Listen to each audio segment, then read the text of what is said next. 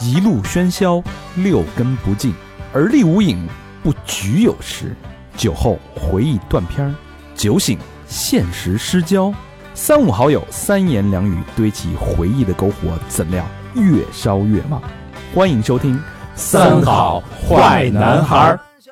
欢迎收听最新一期《三好坏男孩》，我是你们忠诚的生活记录者大肠，你们好吗？朋友们，朋友们，朋友们，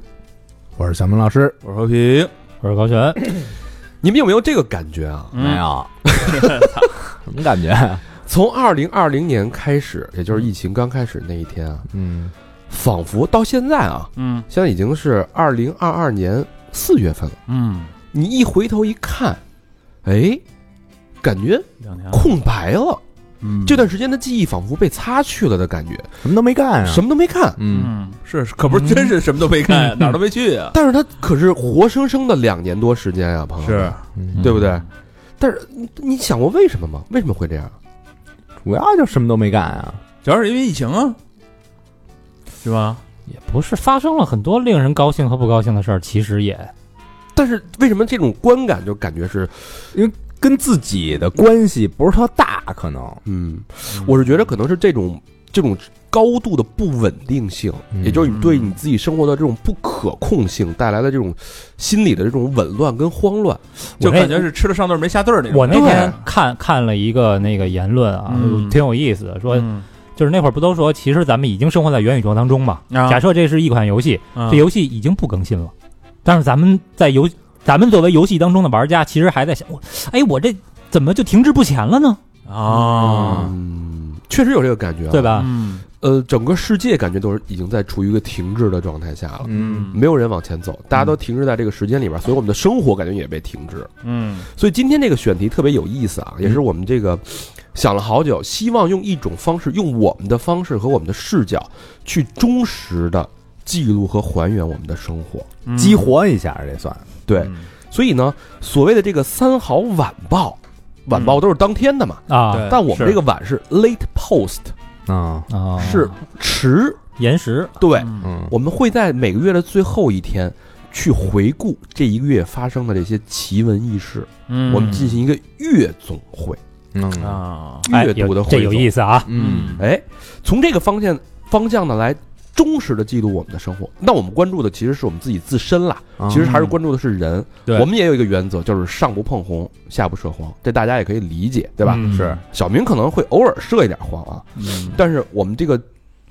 忠实的目的还是为了记录我们自己的生活，我们身边的生活，还有我们跟听众朋友一起走过的这段生活。对，毕竟咱们那还得生存嘛，也不是吧希望这种空白的生活再持续下去，把嗯我们的空白填补上。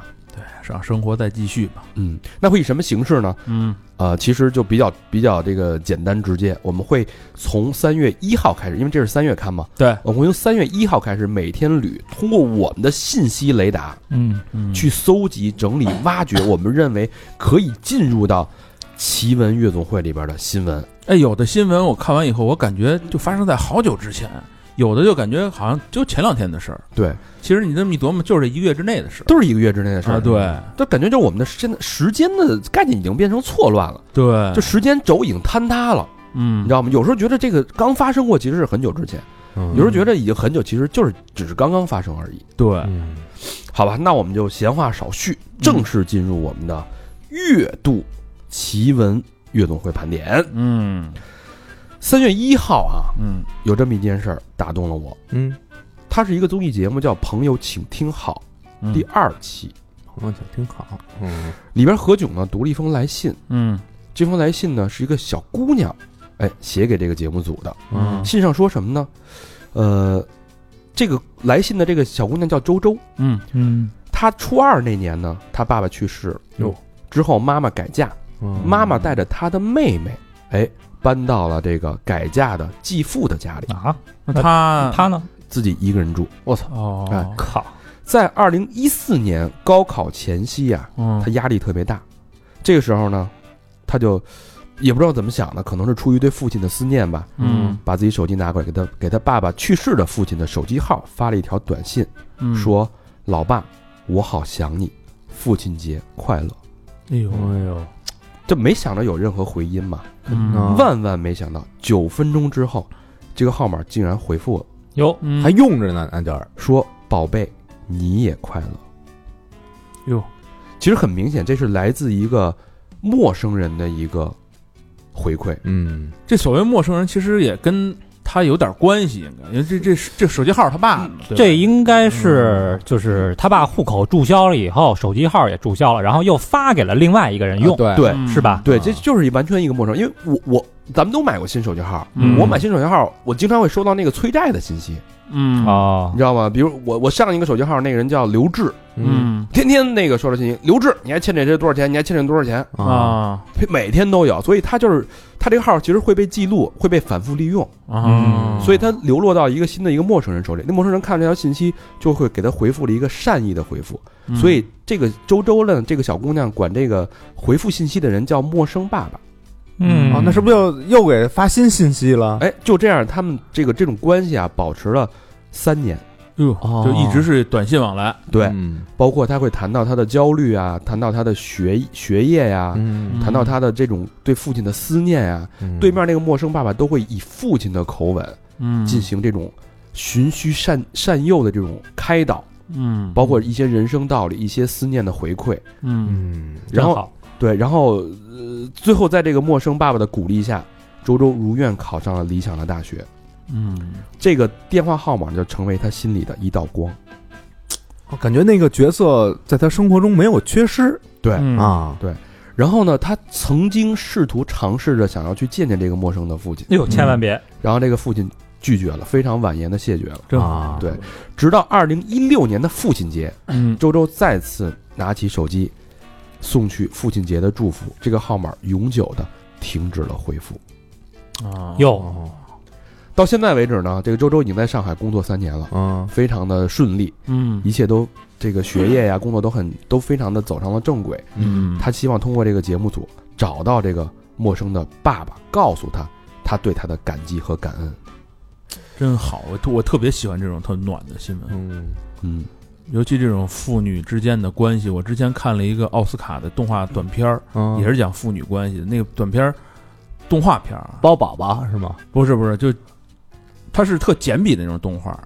说的非常简单，就是一小女孩儿，她爸骑自行车带着她到了一个河边儿，到了一河边儿，她爸就抱她，亲亲抱抱以后，她爸就上了一条船走了。嗯，她不知道她爸走了，她以为她爸出去就是一会儿就划回来了，在那儿待着待着待着，一直看着她爸越走越远越走就没了。然后她在岸边上蹦啊跳的看，等等到天黑，她爸还没回来，她就回家了。然后就是那个动画片在展现的，就是她每天都会骑自行车来这儿，然后等她等到她长大了，等她成年有交男朋友，跟男朋友一块儿骑过来。后来等她结婚生孩子，带着孩子一家一家来，最后等她到老太太的时候，她还来。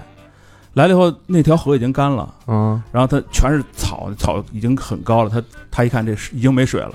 他顺这个草走下去了，一直往里走，一直往里走，一直往里走，走了特别远，看到那个有一艘小船，就是他爸那条船。哦等于那完了，哎，对，那是在河中间呢，还啊，那就是他爸根本就没到彼岸，但是那条船上是空的，就等于那个这船肯定没了。，对那船，完了他就往那儿船里边一躺，嗯，就他躺在那个船里边，这片儿就结束了。哦我就是我一看，我操，我特别就看完我就哭了。嗯真哭了。我觉得这种这种就跟这个新闻似的，你知道吗？就是父父女之间的这种感情，或者父子之间这种感情，你没孩子你体会不到，嗯对真的。这确实是在这个现在这个年代，我们每天充斥的都是抱怨，对，都是冷漠的指责，对吧？嗯无论你是指责社区的。指责身边的人，指责领导的，就是这种嗯特别温多嗯情的东西，仿佛在少在这种这种环境下，真的能像一道光一样。嗯所以三月一号，我们把这条新闻选出来，就是这条希望这月的初始，嗯以这条温暖的新闻嗯或者是资讯，作为这个月的一个整体的温暖的基调。没错。嗯，三月二号啊，嗯三月二号有一事儿好玩儿，这个事儿关注自己的生活嘛，嗯这个挺有意思啊。这个央视报道了啊，嗯一个医学团队研究发明啊，睡前玩手机八分钟，兴奋超过一小 时。嗯那这八分钟看的是什么呀？不论你看什么，啊只要你超过八分钟之后，你盯着这个屏幕嗯超过八分钟，它是蓝光会刺激，啊哦，是光哎，你大脑就会兴奋。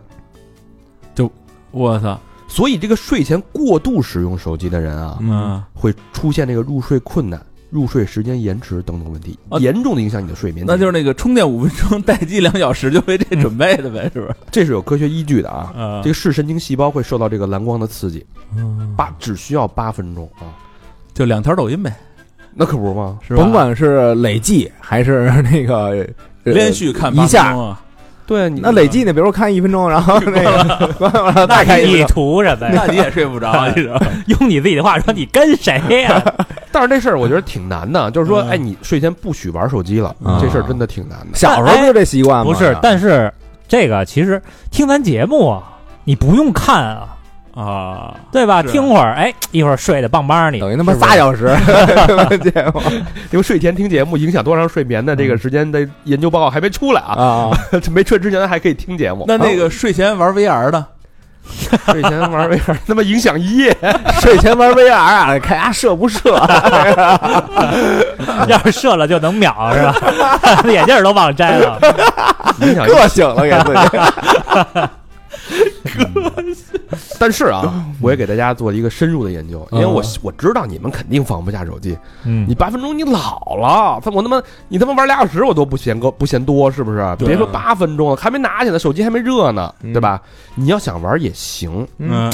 第一个啊，嗯，打开夜间模式，把手机屏幕亮度调低。啊，第二呢，屏幕你看屏幕这角度啊，别嗯直上直对着看，嗯你把屏幕这个倾角向下倾斜四十五度，保持三十厘米以上。向下倾斜四十五度，戴戴一蓝光眼镜儿管用不管用？防蓝光眼镜儿，哎呦，戴一墨镜大逼晚上，我操！这人没说是吧哎，有可能会管用，因为是蓝光嘛，蓝光刺激的 嘛。嗯，还是呀鸡贼。 你操，你还算角度？这个角度其实目的是为了让你的颈椎啊不会一直长时间保持拉伸的状态啊嗯会疲惫。你啊往下一点头其实是放下的，嗯没那么累啊。第三个呢，你不要侧躺和趴着玩手机。啊，侧躺的问题是什么呀？对吧？比如说我我你喜欢左边朝上，嗯，那你右眼睛的眼压就会哦，就会受到压迫，嗯，时间长了，两个眼睛的视力啊，包括对这个光影的感知嗯对偏差。会有偏差，哎呦，你右眼睛会受到的影响更多哎。我操，我那我就经常这所么以干，很多人都是一个姿势玩手机，就跟老何这种一趴趴好几个小时。我他不嫌麻呀， 但是 但是我左右倒啊，啊我这个来点压力，那完了再转过去那边，再给那个来点压力。倒是平均啊。还有人愿意趴着玩，小明就肯定喜欢趴着玩，对吧？他能在那儿这个是吧？趴着真受不了，趴着，哎，脑袋血液循环会造成困难。你那脖子不老得扬着吗？对，啊那，很多人喜欢趴着玩手机啊。我操，这这姿势比较难拿，反把正自己那什么给搁在沙发缝里，趴着拿着手机那儿哭。所以非要玩，你怎么着？嗯 仰着玩，啊，啊，哦有人挨砸呀，现在不是有有那个吗？支架，架啊，有那支架儿，嗯，那支架容易早上起来骑猛了，直接磕上去， 晚上忘收了。反正晚上还是少玩儿。啊，但是对就算啊，啊你戴上蓝光眼镜了，嗯弄一支架仰着，对吧？嗯玩这手机也别超过二十分钟，啊，因为会影响抑制褪黑素。啊，你褪黑素，待会儿后边还有一条新闻会说到，会影响你的昼夜节律，嗯会让你睡不好。哎，那这东西咱能反着用吗？比如说早上起来要他妈起不来，玩八分钟玩八分 钟啊，你正他正挣扎呢，然后你开始刷了，八分钟以后，这人是不是也兴奋了可以对呀的就是很多人，就是比如说我早上起来本来还是有有点睡意的时候，啊我拿手机一刷我就不困了，啊？对啊，就 起容来易落了。 枕，早上起来那你不是得早醒八分钟吧？还得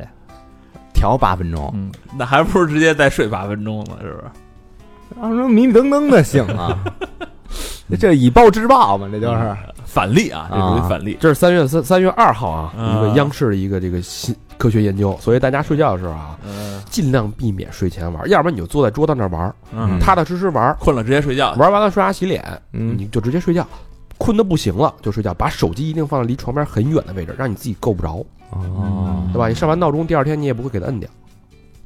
但是，一般现在其实大部分人都习惯把手机放到放床头都是放床头啊，啊，尤其那有辟谣了，说那个什么啊，那电波不会影响，啊哎对就辐射影对人有什么影响的对，我觉得好多人其实第一啊是这个不安全感，啊 怕有什么急事儿啊，赶紧看一眼；对， 第二是怕人查手机。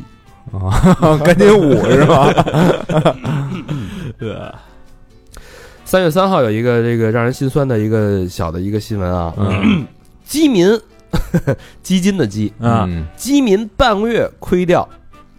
历时三百天的收益啊，哎呦，一棍子歇回解放前呗，对，不少新基民啊都是在嗯去年高点时候买入的，嗯那会儿最火的时候是吧？对对对，那个叫什么高老师买那个白酒白酒那基金，嗯，白酒的、能源的，嗯，啊新能源，对对，但是呢，从这个今年一月份新年开盘啊，嗯，瞅瞅啊，不到半个月的时间啊，就亏掉了三百天的基金，哎，那三百天的收益。其实啊，春节之前有机会撤，那会儿我平了已经。嗯，啊那没撤去年端午节开始赔，啊赔到春节之前，其实有那么两三天是平了的，啊，那会儿没撤。贪心了又，结果春节以后，啊，这算什么？我那天看新闻说，一老太太，广东一老太太也是，她加杠杆玩儿，加杠杆玩儿玩儿玩儿完了还那个欠人机构一千多万啊，杠杆儿不能随便哎加，啊，老太太直接坐那船去吧。然后那个我的基金啊，嗯我现在都不敢看，我我已经没有勇气去打开它看它了。我原来赚钱的时候，嗯， 呃，那会儿浮盈是百分之二十，嗯，这都是这样。你要是赚钱的时候啊，这股市好的时候，大家都是专家。哎，我告诉你，靠那个炒哪个啊？啊我告诉你，股票特牛逼，啊买这个准准他妈挣。浮盈百分之二十，还真说这个心得体会呢，对吧？告诉什么定投什么的，嗯呃，卡的你们还来定亏，我这完全没有勇气打开。我这个基金那批已经有，反正有一个月吧，没我那我那炒股那大概差不多，该更新了，估没计 没基本不看，没基本动不了看。啊。不是这这背后原因是什么呀？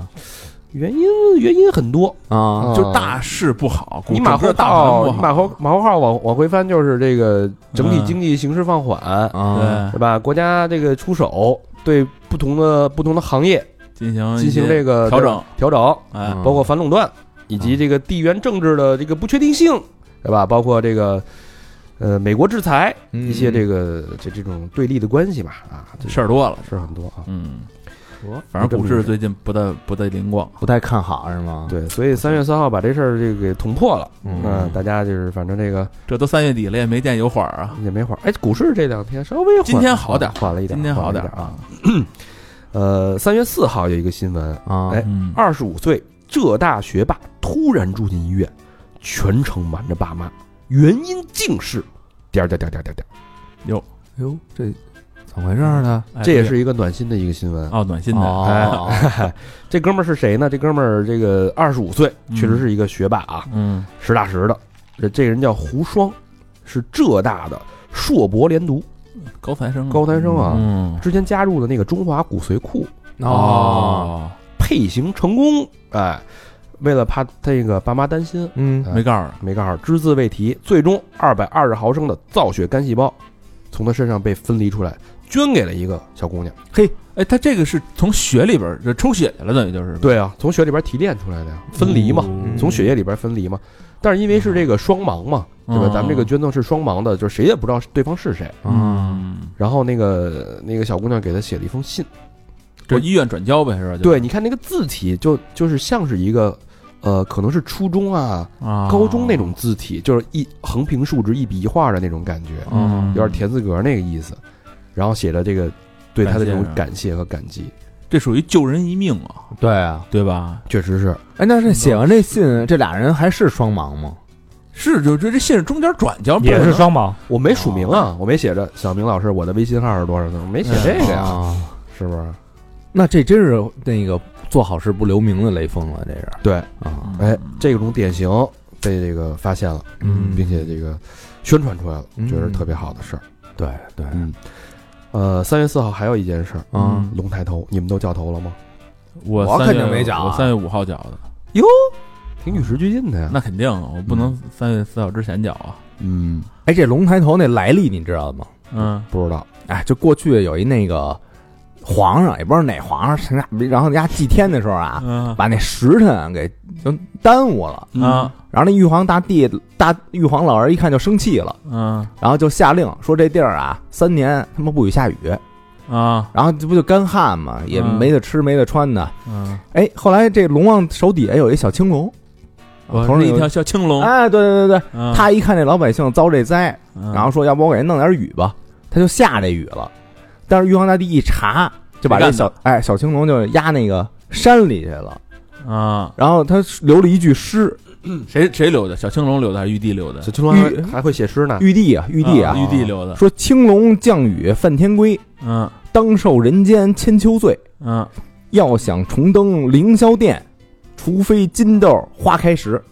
金豆是什么东西啊就？金的金就是金的豆呗，金豆子开花，金豆子开花那就基本不可能了。嗯啊，就把那个山，就把这个这几句诗啊，就留那个压他那山那石碑上了嗯啊，啊啊。然后这老百姓一看，说这个这是一条降龙啊，是好龙啊，是咱怎么想想办法呀？嗯就是哎，有一老头呢，一看他那个老玉米豆，嗯就像金豆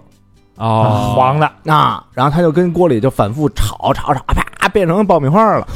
开花了，哎 然后那个周围村民嗯啊，相相效仿，嗯哎，然后孔子发明了爆米花，对，又烧香，然后玉皇大帝就知道这事儿了，嗯啊，哎，就把这个叫成这个龙抬呃头呃二月二号那天就把这小青龙给放出来了，啊啊所以叫龙抬头二月号大家炒的崩豆，啊，炒龙抬吃头那个金豆啊，有这么一习俗哦那，合着跟剃头没什么关系。有有有，对，它这一个习俗，嗯这叫这个理发去旧，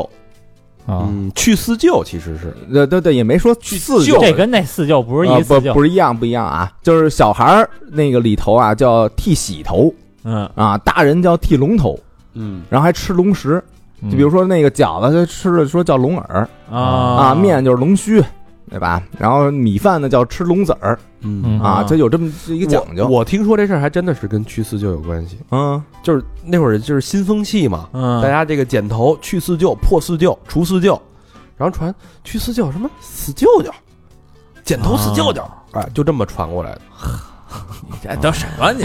都通通有些牵强。嗯还是我这爆米花说啊， 这个站得住脚。三月五号有一好玩的事儿啊，啊这个是上上海人民的好玩的事儿啊，嗯这个小蓝瓶儿啊啊 Blue Bottle，哎，喝过吗？我操，三三月五号还抢小蓝瓶呢，现在都他妈三月五号开业呀，啊喝过呀在 Blue Bottle 开业呀，啊这个七个小时啊，嗯朋友们，上海来这个朋友们，七个小时排队就为了喝一杯 Blue Bottle 的咖啡，有病啊！别急呀、嗯，咱分析分析啊。嗯这 Blue Bottle 咖啡是美国的一个连锁店就，咱跟纽约时候不还喝来着吗？对，它相当于这个咖啡界的 iPhone，怎么不爱马仕了？iPhone 了，嗯就是高端呗，咖啡界的 Supreme。嗯嗯，骗人的玩意儿，那就是。质量不咋地啊，这个上海开业当天啊，据说啊，好多人五点就去排队啊，早上起来五点，五点就开始排队了啊。人家这个这 Blue Bottle 也绝，嗯每次只能进十个人，啊分批进店啊。我为了保证你们这个饮用的这个用户体验是吧体验，哎，对吧？好多朋友哎，喝完了，对吧？啊嗯好喝不好喝先搁一边儿，先发一朋友圈儿，哎，来了打卡这个朋友圈儿也这文案也是有套路的啊，啊，一般都是这么说，因为 N 年前在洛杉矶或者东京或者北海道嗯啊嗯，喝过一次，的 Blue Bottle 买过一杯咖啡，从此魂牵梦绕啊，这回如得偿此愿，啊又喝了这一杯，哎，我这朋友圈要有有人发这个嗯什么晒孩子的，发这个的，妈，通通屏蔽。我我现在看朋友圈，半分钟就能看完， 都我半分钟能看我到要在前店。枣，因为他枣庄喝了一个那个 blue bottle，当天催生了一个职业——黄牛排队职业，哎，你说这个这种营销模式啊，我不知道是营销模式还是真的如此啊，真的如此。眼熟不眼熟，秋梨秋梨香嘛，颇有当年 Shake Shack 也是啊某茶的那个，啊啊对吧？奶茶是吧？哦，这个这个上海人民是真的喜欢，啊，对他们就咖啡对他们刚需啊，对上海人民那对。也不至于，我我晚两天再那喝边怎么那了边前前一阵那个上海被隔离之后，到那个线下超市啊喊我要喊买咖啡啊我，要买咖啡啊，对我对的咖啡对在对哪儿呢？然后排队做核酸时候拿了一杯红酒，对大啊我觉得那大爷那那那完全是是扯淡的事儿。哎拿捏了那个，然后那我操，你排排着队做核酸，大家都戴着口罩，都他妈聚集呢，您他妈把口罩摘了喝红酒，早给你摁了。然后那个这个隔离的时候囤货，囤一个那个红酒干料包，嗯是吧啊？都是这种，的，确实有这种腔调啊。嗯，这个衍生出来的就是黄牛啊，排队嗯一百六十块钱专职排队，我操，那这咖啡贵了哎，，不是，我就那会儿最早那个 Five Guys 那汉堡啊在他们那儿开的时候也排队啊，哎，然后那个呃嗯大力水手 Popeyes 那个炸鸡，嗯，最早最早在上海上海开的时候也排队，对北京也是啊那个超市叫什么玩意儿？什么 Co Costco 是吗？对呃 Costco ，Costco 啊，的那个超那超市不是也排队原吗？来那个疫情之前，簋街上面那些店，不是每天晚上都到两三点，一堆人坐门口，就为吃吃那几家那都排都都排排嘛。如果说我是当理解不了这开业当天你想喝一杯这咖啡，需要交两百块钱。如果你自己不想自己排队的话啊那现在排一杯还得一百块钱呢。所以咖啡不太贵，三四十。对，咖啡酒正常咖啡价格啊啊。具体家那咖啡嗯怎么样？你说这个，你说这个，就是你不是也喝过吗？啊，这还还不错啊我就那么就还就手啊手冲还是不错的。是呃，你不是也喝过吗？这个咖啡它这个一百六十块钱嗯，啊排队，你觉得值不值？肯定不止啊，哎，完全不值啊！你换个角度想，我啊我要是就想发这朋友圈，我就想喝，那它啊太就值值了。就值。但是时间不值，钱可以花。你花一百六找人给你排，你拍一张照片，啊嗯，对不对？不是？那你跟门口等着，你你你弄点他妈速溶的，然后等人出来说，哎，哥们儿，你人那家杯了给我，哎赶紧喝两杯，把那上去两口喝了，你这我这哦杯子就又这就叫社交货币。啊嗯无论是比如现在好多这个做博主的呀，嗯对吧？我包括那前两天特别火那个欧米伽跟 Swatch 联名啊，那对对对个对，嗯那，个那个月球那月球任务那个手表啊第一时间拿到了。但是这只是小部分人，那些那么多人不可能都做博主吧？他有一大部分是从众心理啊。现在是基本上是一个全民博主的一个时代了嘛，你没发现吗？嗯，大家都有号，各种的号，视频的、视频的、图片的号都有。对啊，你比如说我做我做这个蓝瓶的咖啡的开箱，嗯对吧？第一口第一品，当天啊我是，对吧？嗯你过了第二天就不值这个钱了，这就是他的所谓社交货币。还有人有的博主更牛逼啊，嗯，写出排队攻略。我操，第一个啊，嗯人日本人不是什么呀，这个上海朋友还是精细啊，嗯活得非常细致。你看啊，第一个啊，嗯，最好结伴而行，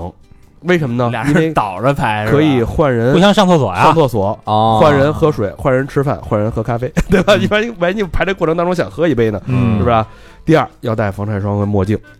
第嗯三，下午去的话，因为那会儿是三月五号，上海比较凉的嘛，嗯下午去的时候啊，嗯，这个要带暖宝宝，还有充电宝。嚯如果饿了呢，可以原地点外卖，是吧？吧？比如说我定位就是，哎，这个蓝屏的门前这个队伍，向左两百米，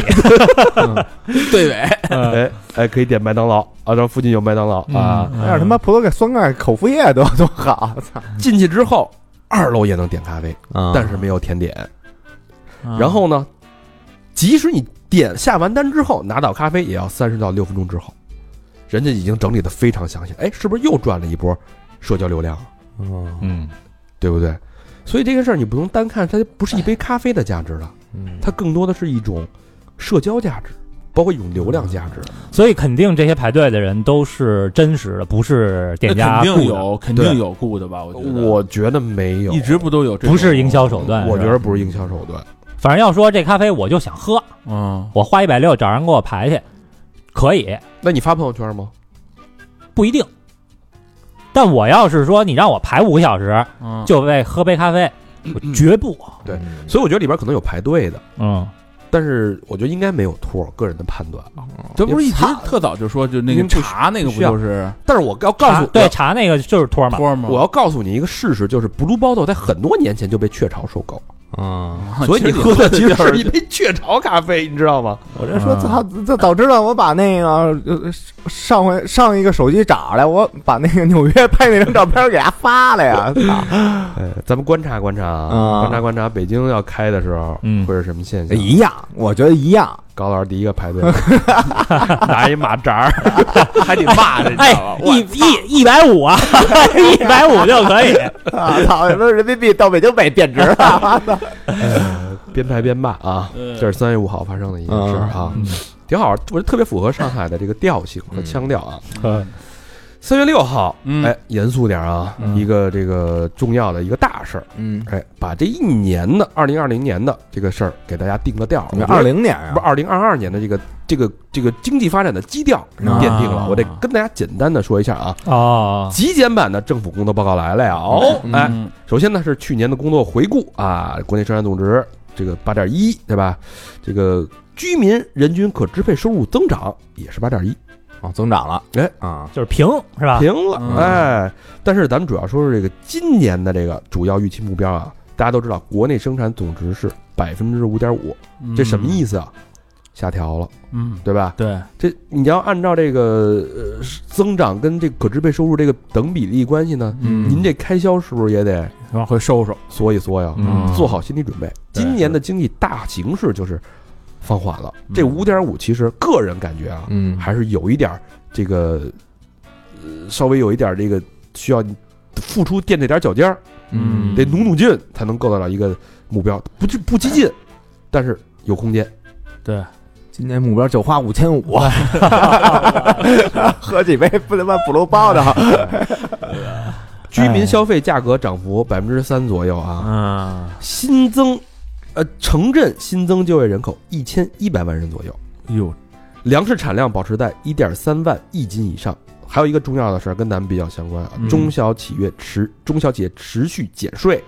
全年减税退税约二点五万亿。嗯啊这个我也看了，对，不错不错，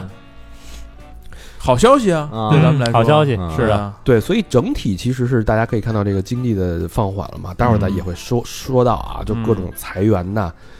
闹得沸沸扬扬，把裁员当成毕业包装的，啊，啊，是吧？这种信息也非常多啊，嗯而且有一个是说，这个现在应届毕业生嗯，考研的占到百分之四十多，就没得干了嘛，考研报名啊啊，占到百分之四十七还是四十几将近一半儿的他大四的学生都要考研，都它要啊考研，就是有两种方式，一个是找不着工作， 对一个是你现在本科找工作确实不吃啊，香门槛又高了，不知道该干嘛啊，对而且还有很多人选择考公，公务员考公务员。啊，嗯您可能随着这互联网这个现在目前泡沫了，大幅度的裁撤，大家可能对这个行业会有一定的质疑，嗯，对对吧？那么多程序员，那么多，我那天大概粗略算了一下，嗯随便报一报，百分之十、百分之三十，嗯甚至产品线全国端，对吧？高一点的百分之五十的裁撤，哦嗯，你那个你你这种像这种阿里那种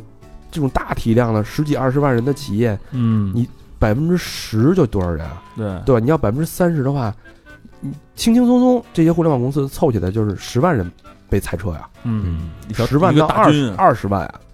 这是一个极其庞大的一个一个裁撤中产数量。嗯，裁撤之后呢，然后你发现连带的很多有连锁反应，对啊，干播客的多了吗？ 干播客的这是一方面，还嗯有那个叫叫什么来着？那个呃，植发公司的那个上市的公司的股票大幅跳水，啊，对对对，这新闻我觉得挺 逗的，对吧？说这个呃这个程序员啊，大量的程序 员他不用脑子 了，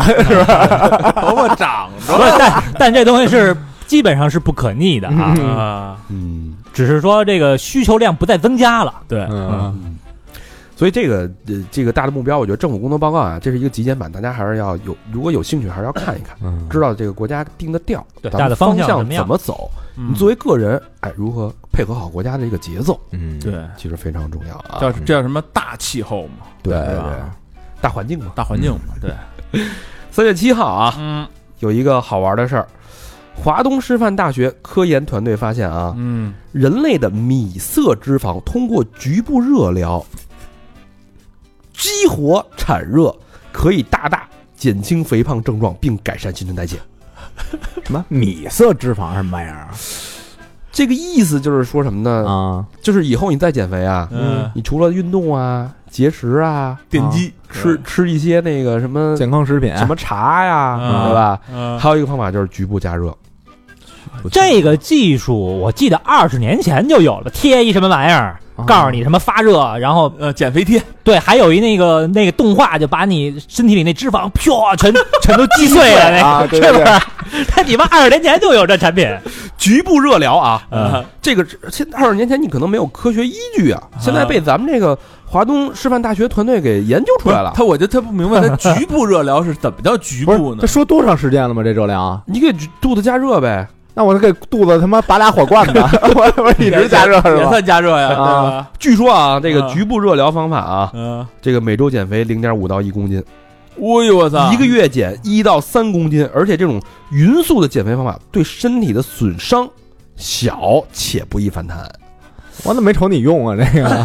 我这不刚知道吗 不是这个，现在是理论知识刚有，产品还没有后续开发，因为以前的都已经被证明是骗子了，所以现在这个还得重新开发新的大产火品。罐子吧，就是我觉得这个大家进步这进一步了解一下啊，这所谓这个局部热疗，比如说弄个热水袋啊，不是他这热啊，得得有多热？是吧？嗯啊对，对而且他说的七分熟啊，等于说的这个不清不楚，就我觉得这种新闻完全是就口水新闻，什么什么哪个团队研究出来怎么怎么着，可能怎么怎么着，我觉得不嗯，这当天可是热搜。啊是嗯，这估计是什么哪个产品买断了，马上要出产品了。这事儿是其实对这个产品可能是一个契机，嗯对吧？肯定是减肥产品，对吧？我弄一个减肥腰带，嗯原原来不是有那抖动的吗？哒哒哒哒哒哒对哒，就是那我就觉得特扯，啊那个对就是你对自己不动换，让那东西动换，你知脂道吗肪粉碎机什么的对。，这不就跟那意思差不多嘛？不是现在没准儿对抖动加加热呀，嗯，对吧？啊， 操，就那么啊离着暖气近点儿呗，就是原来那东西。哎，这个大家减肥的朋友啊，可以嗯关注一下啊。这好像是有有科学依据，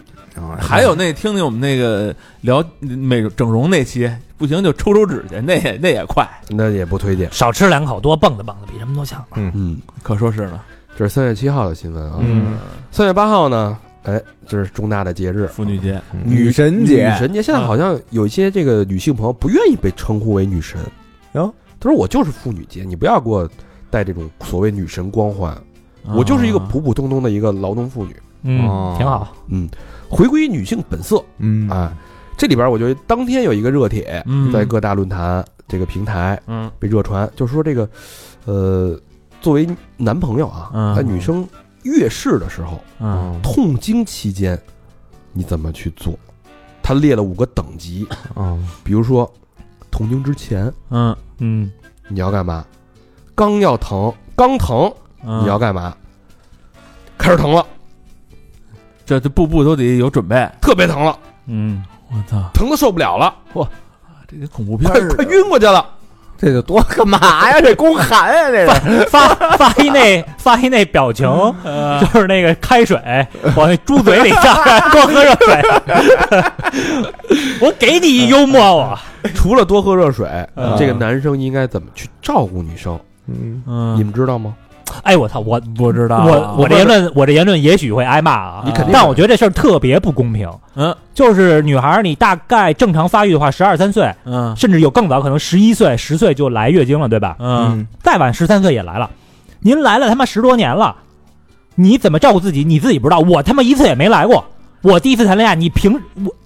就我我我怎么可能会照顾你呢？把它作了，你看啊，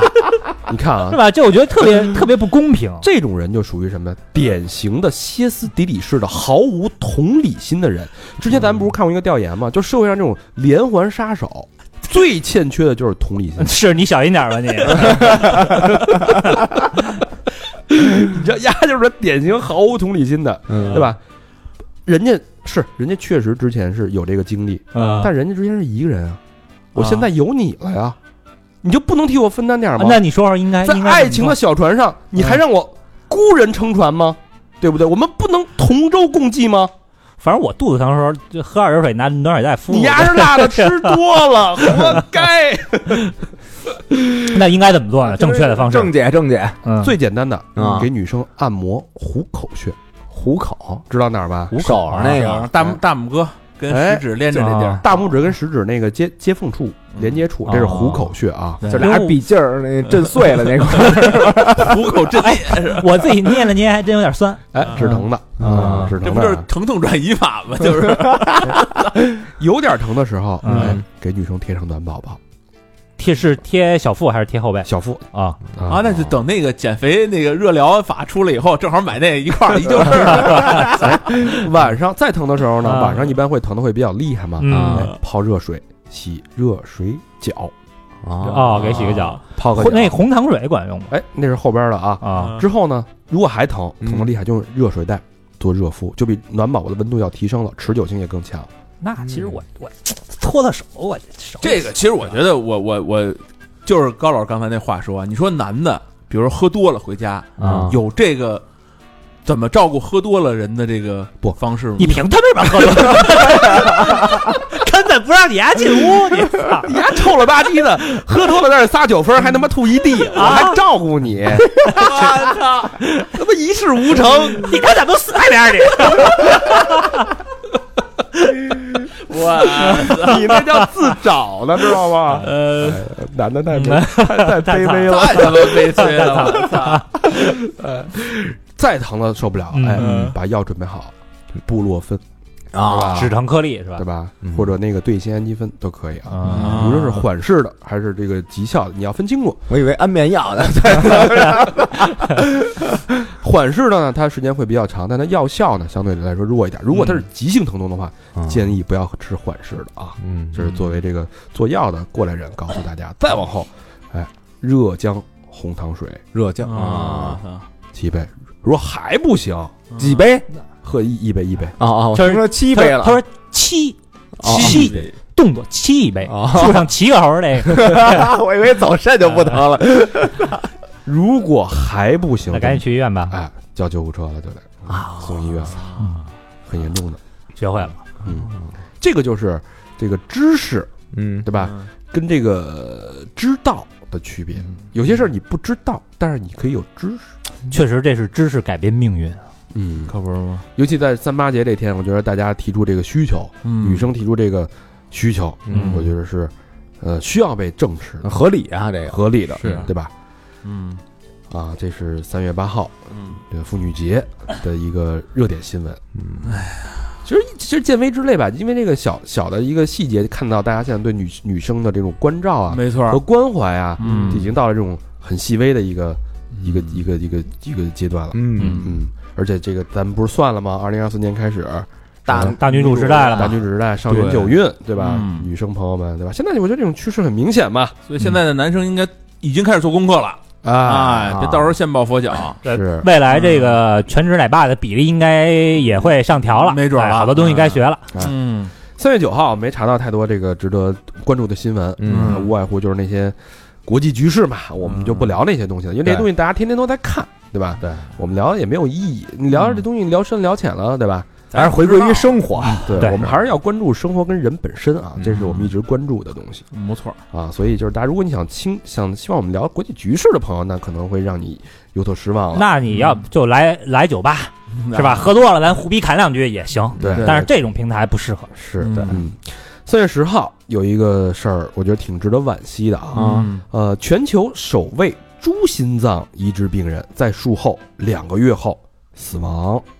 不是把猪的心脏移到人的身上了首例的啊。嗯啊？嗯这个呢叫大卫·班尼特啊，他是一月七号在那个美国马里兰大学接受的手术治疗。嗯这个过程呢，但是这个这个猪的心脏啊，帮他维持延长了两个月的生命。哦，我那这技术相当先进了后来因为这个所谓叫迟滞性免疫排斥啊，还是接受不了。导致排异死嘛亡，还是有排异。嗯对吧？其实无外乎这个人这个你一体移植嗯造成的影响就是，要么就是排异了，嗯要么就是感染了，嗯要么就是器官衰竭了，嗯大概就这么几个可能性。呃，虽然好多人说这个失败了嘛，嗯但是其实很多人认为它是一种成功。毕竟扛了两个 月嘛，嗯对，第一，因为这是第一例嘛，这里程碑式的上来就两个月，已这种突经破相当不错了。这一次两个月，其实为后续的这个一体的心脏移植嗯打打下了奠定了非常好的根基。我怎么突然想起咱聊那个苏联科学实验了？嗯双头狗啊狗但是但是这有没有人跳出来说这个伦理啊，嗨，在人命面前什么都对，就是两害相权嘛，对吧？就是那你比如你可以说它是养殖猪，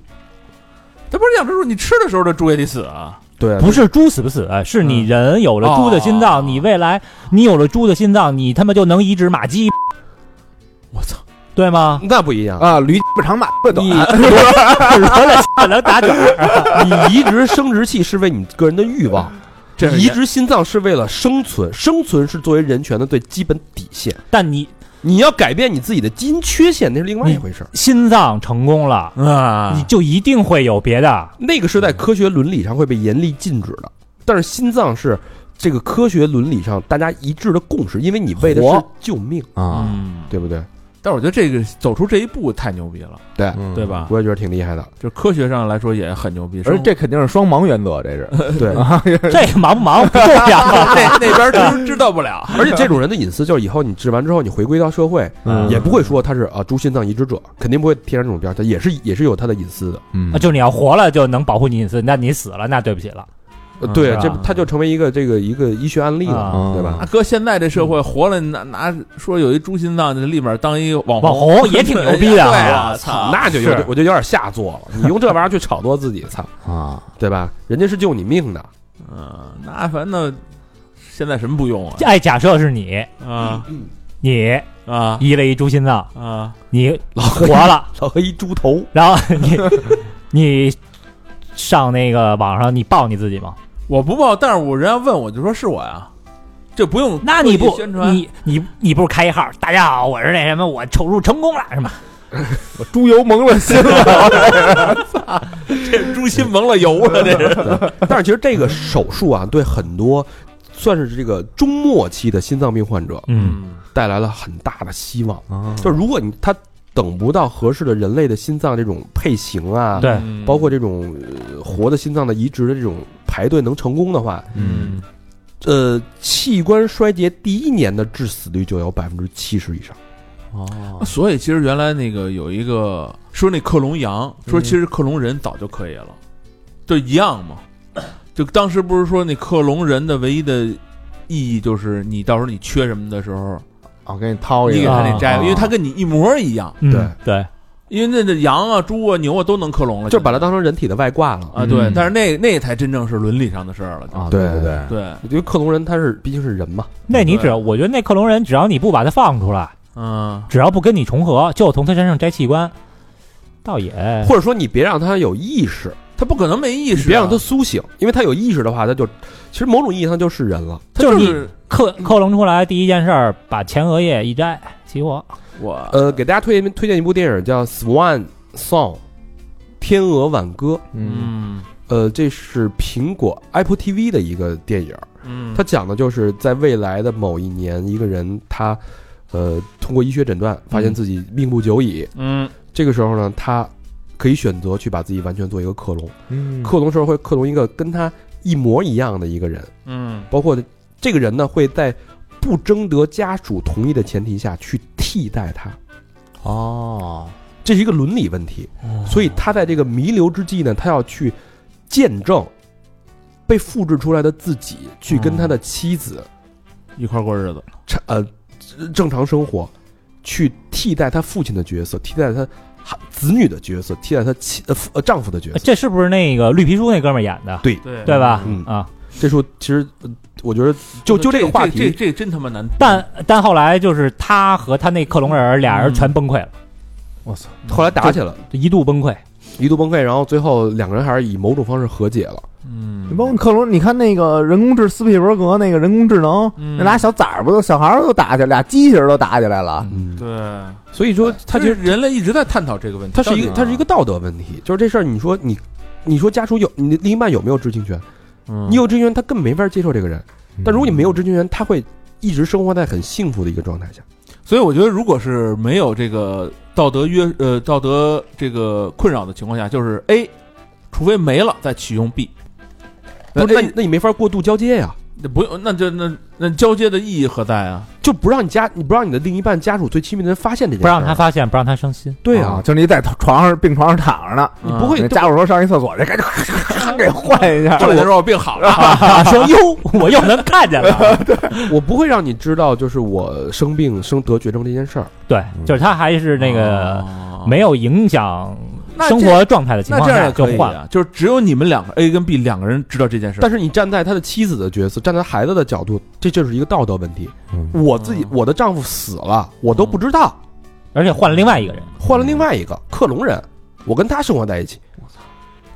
对吧？这就是一个道德困境对，啊。所以这这个这个电影其实聊的是这件事儿嗯。天鹅挽歌大家可以看一看啊，解释不清楚了啊。这是三月十号、三月十一号发生了两件好玩的事儿。第一件事儿，呃，简单说一下吧，就是跟嗯刚才那个呃手睡前看手机有关系。啊嗯医生建议啊，嗯，呃，为什么入睡不要晚于二十三点？十一点呗，对，十一点啊，十不一点子午觉吗？不是，一定要入睡啊，嗯因为这个，因为睡觉其实依赖于大量的褪黑素，嗯啊，睡前玩手机会导致褪黑素减少百分之二十，嗯，晚睡还会导致褪褪黑褪黑素的这个，因为二三点是褪黑素分泌的峰值期，嗯哦，所以吧，你要是二十四点再睡，那峰值期衰退了，嗯褪黑素没了，你又玩手机，又大量的蓝光刺激，本来就不多的褪黑素就雪上加霜嘛，嗯，只能靠撸一管啊了。这个这种就会严严重影响到这个睡眠质量，而且这个到凌晨三点之前，你知道这是人体自我修复一个最核心和关键的一个阶段，啊什么没错肝排毒，对吧？嗯，如果这个时间你睡眠不好的话，人的自我修复能力会它就是减半的。我每天你一天两天减半没关系，我持续终年累月的、经年累月的，我每天在他妈身体该自我修复的时候，你不让它修复，嗯你弄它，你干扰它，把自己的昼夜节律也打破，褪黑素衰退，嗯，对吧？吧？为什么为什么有好多那个助眠产品其实就吃的就是褪黑素嘛？嗯所以美国那个 APM 什么，它其实就是大量的吃褪黑素。这特深有体会，这你年轻的时候咱感觉不到，啊说晚睡就晚睡了是吧？嗯一熬夜熬熬两天都没事儿，现在根本没戏。现在就你熬到两三点，我操，第二天就感觉要死。嗯定所以我们只能去一天 radio radio 周五啊，朋友们，啊把握住啊，把握住，朋友们。多熬一会儿，我操，第二天就特难受。对嗯那这个事儿是正好对刚才那个玩手机那事儿有一个回应，嗯我觉得挺好的。嗯嗯关注大家的这个睡前生活啊，嗯跟睡眠质量，我觉得睡在现在这个社会啊，嗯，睡眠就是黄金。啊，一个好的睡眠比他妈赚多少钱都重要。说实话啊，嗯，它能保证你的情绪稳定和身体健康。是好多抑郁的那个，不都是从睡不着开始吗？先从睡眠开始对啊，，这这是一个累积的过程，千万从年轻时候就养成这好习惯，嗯你，要到四十多岁再养成就晚了，啊，是吧？对。但是像好多人，我估计咱们说了也听也白说也听不进去。该熬夜还得熬啊，是不是？反正有睡眠困扰的朋友，就可以先从这两件事儿做起。嗯还有一件事儿，嗯三月十一号晚上刷爆朋友圈啊，嗯，说这个北京的上空天有异象，哎呦哦，这我知道我知道道，一个光环在北京的北部区域，对吧？哎，你听听，你听我说这个啊，啊，在三月份北京的一个夜晚，哎呦，发生了一桩怪事儿。嗯何老汉正正在自己家的阳台上摘菜，我突然一抬头，操啊，只见一个淡蓝色的光圈儿不知不觉的出现在天空。嗯更令人震惊的是，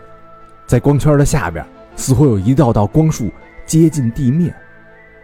背后究竟是魔法阵的召唤，还是星际战队的降临？嗯哈，是异世界大门被打开，还是我们穿越到了平行宇宙？嗯。一场精心策划的行动，一些真假难辨的照片儿，一宗曲折离奇的秘密，真相究竟能否水落石出？嗯，哎，敬请收看《走进科学》神秘怪圈儿。哎，然后当天那个中国天气啊，嗯这个官微嗯回复了，别猜了啊，嗯 这是鸟巢灯光打到云上了。 然后还有人朋友留言说：“你们看，这就是老板给我画的饼。我的，然后后来这个这个总导演出来了啊，啊说这个哎 谁呀？老毛啊，嗯不是不是，我们不知道导演叫什么。啊魏导，导演出来了，说北京夜空中出现的神秘光圈啊，其实是我们在这个冬残奥会闭幕式彩排过程当中的一个小插曲啊。嗯为了凸显在温暖中永恒的这个主题，哎，我们做了一个五十五米左右的视觉符号。嗯，嗯，这其实是用这个灯光这个打出来的，它是真叫、棒了，呃，在鸟巢顶部，他们叫这个碗口光束，啊，往上打，哎往上打嗯呈现出的这种交替打的这个效果，用一共是二百四十处光束布灯点。我我看那个那照片儿啊，还嗯真挺震撼的，对那可不是啊天自个上儿啊，一大同心圆啊！嗯啊，它这个好看目目的就是希望让大家这个留住北京这次啊双奥之城的记忆。哎，你说他这人算好，你必须有云，你才能看见那玩意儿。哎，造点云呗，那这不是说造就那能造那的一大片呢，那多造云是一个这个很复杂的，而且需要很多部门配合的一个事是儿吧？啊，这都掐了天象了，一看今儿有云，嗯能菜是吧？确实引起轰动了。嗯是这是三月十一号嗯发生的一个，算是一个什么小插曲，嗯，嗯，很有趣，对吧？嗯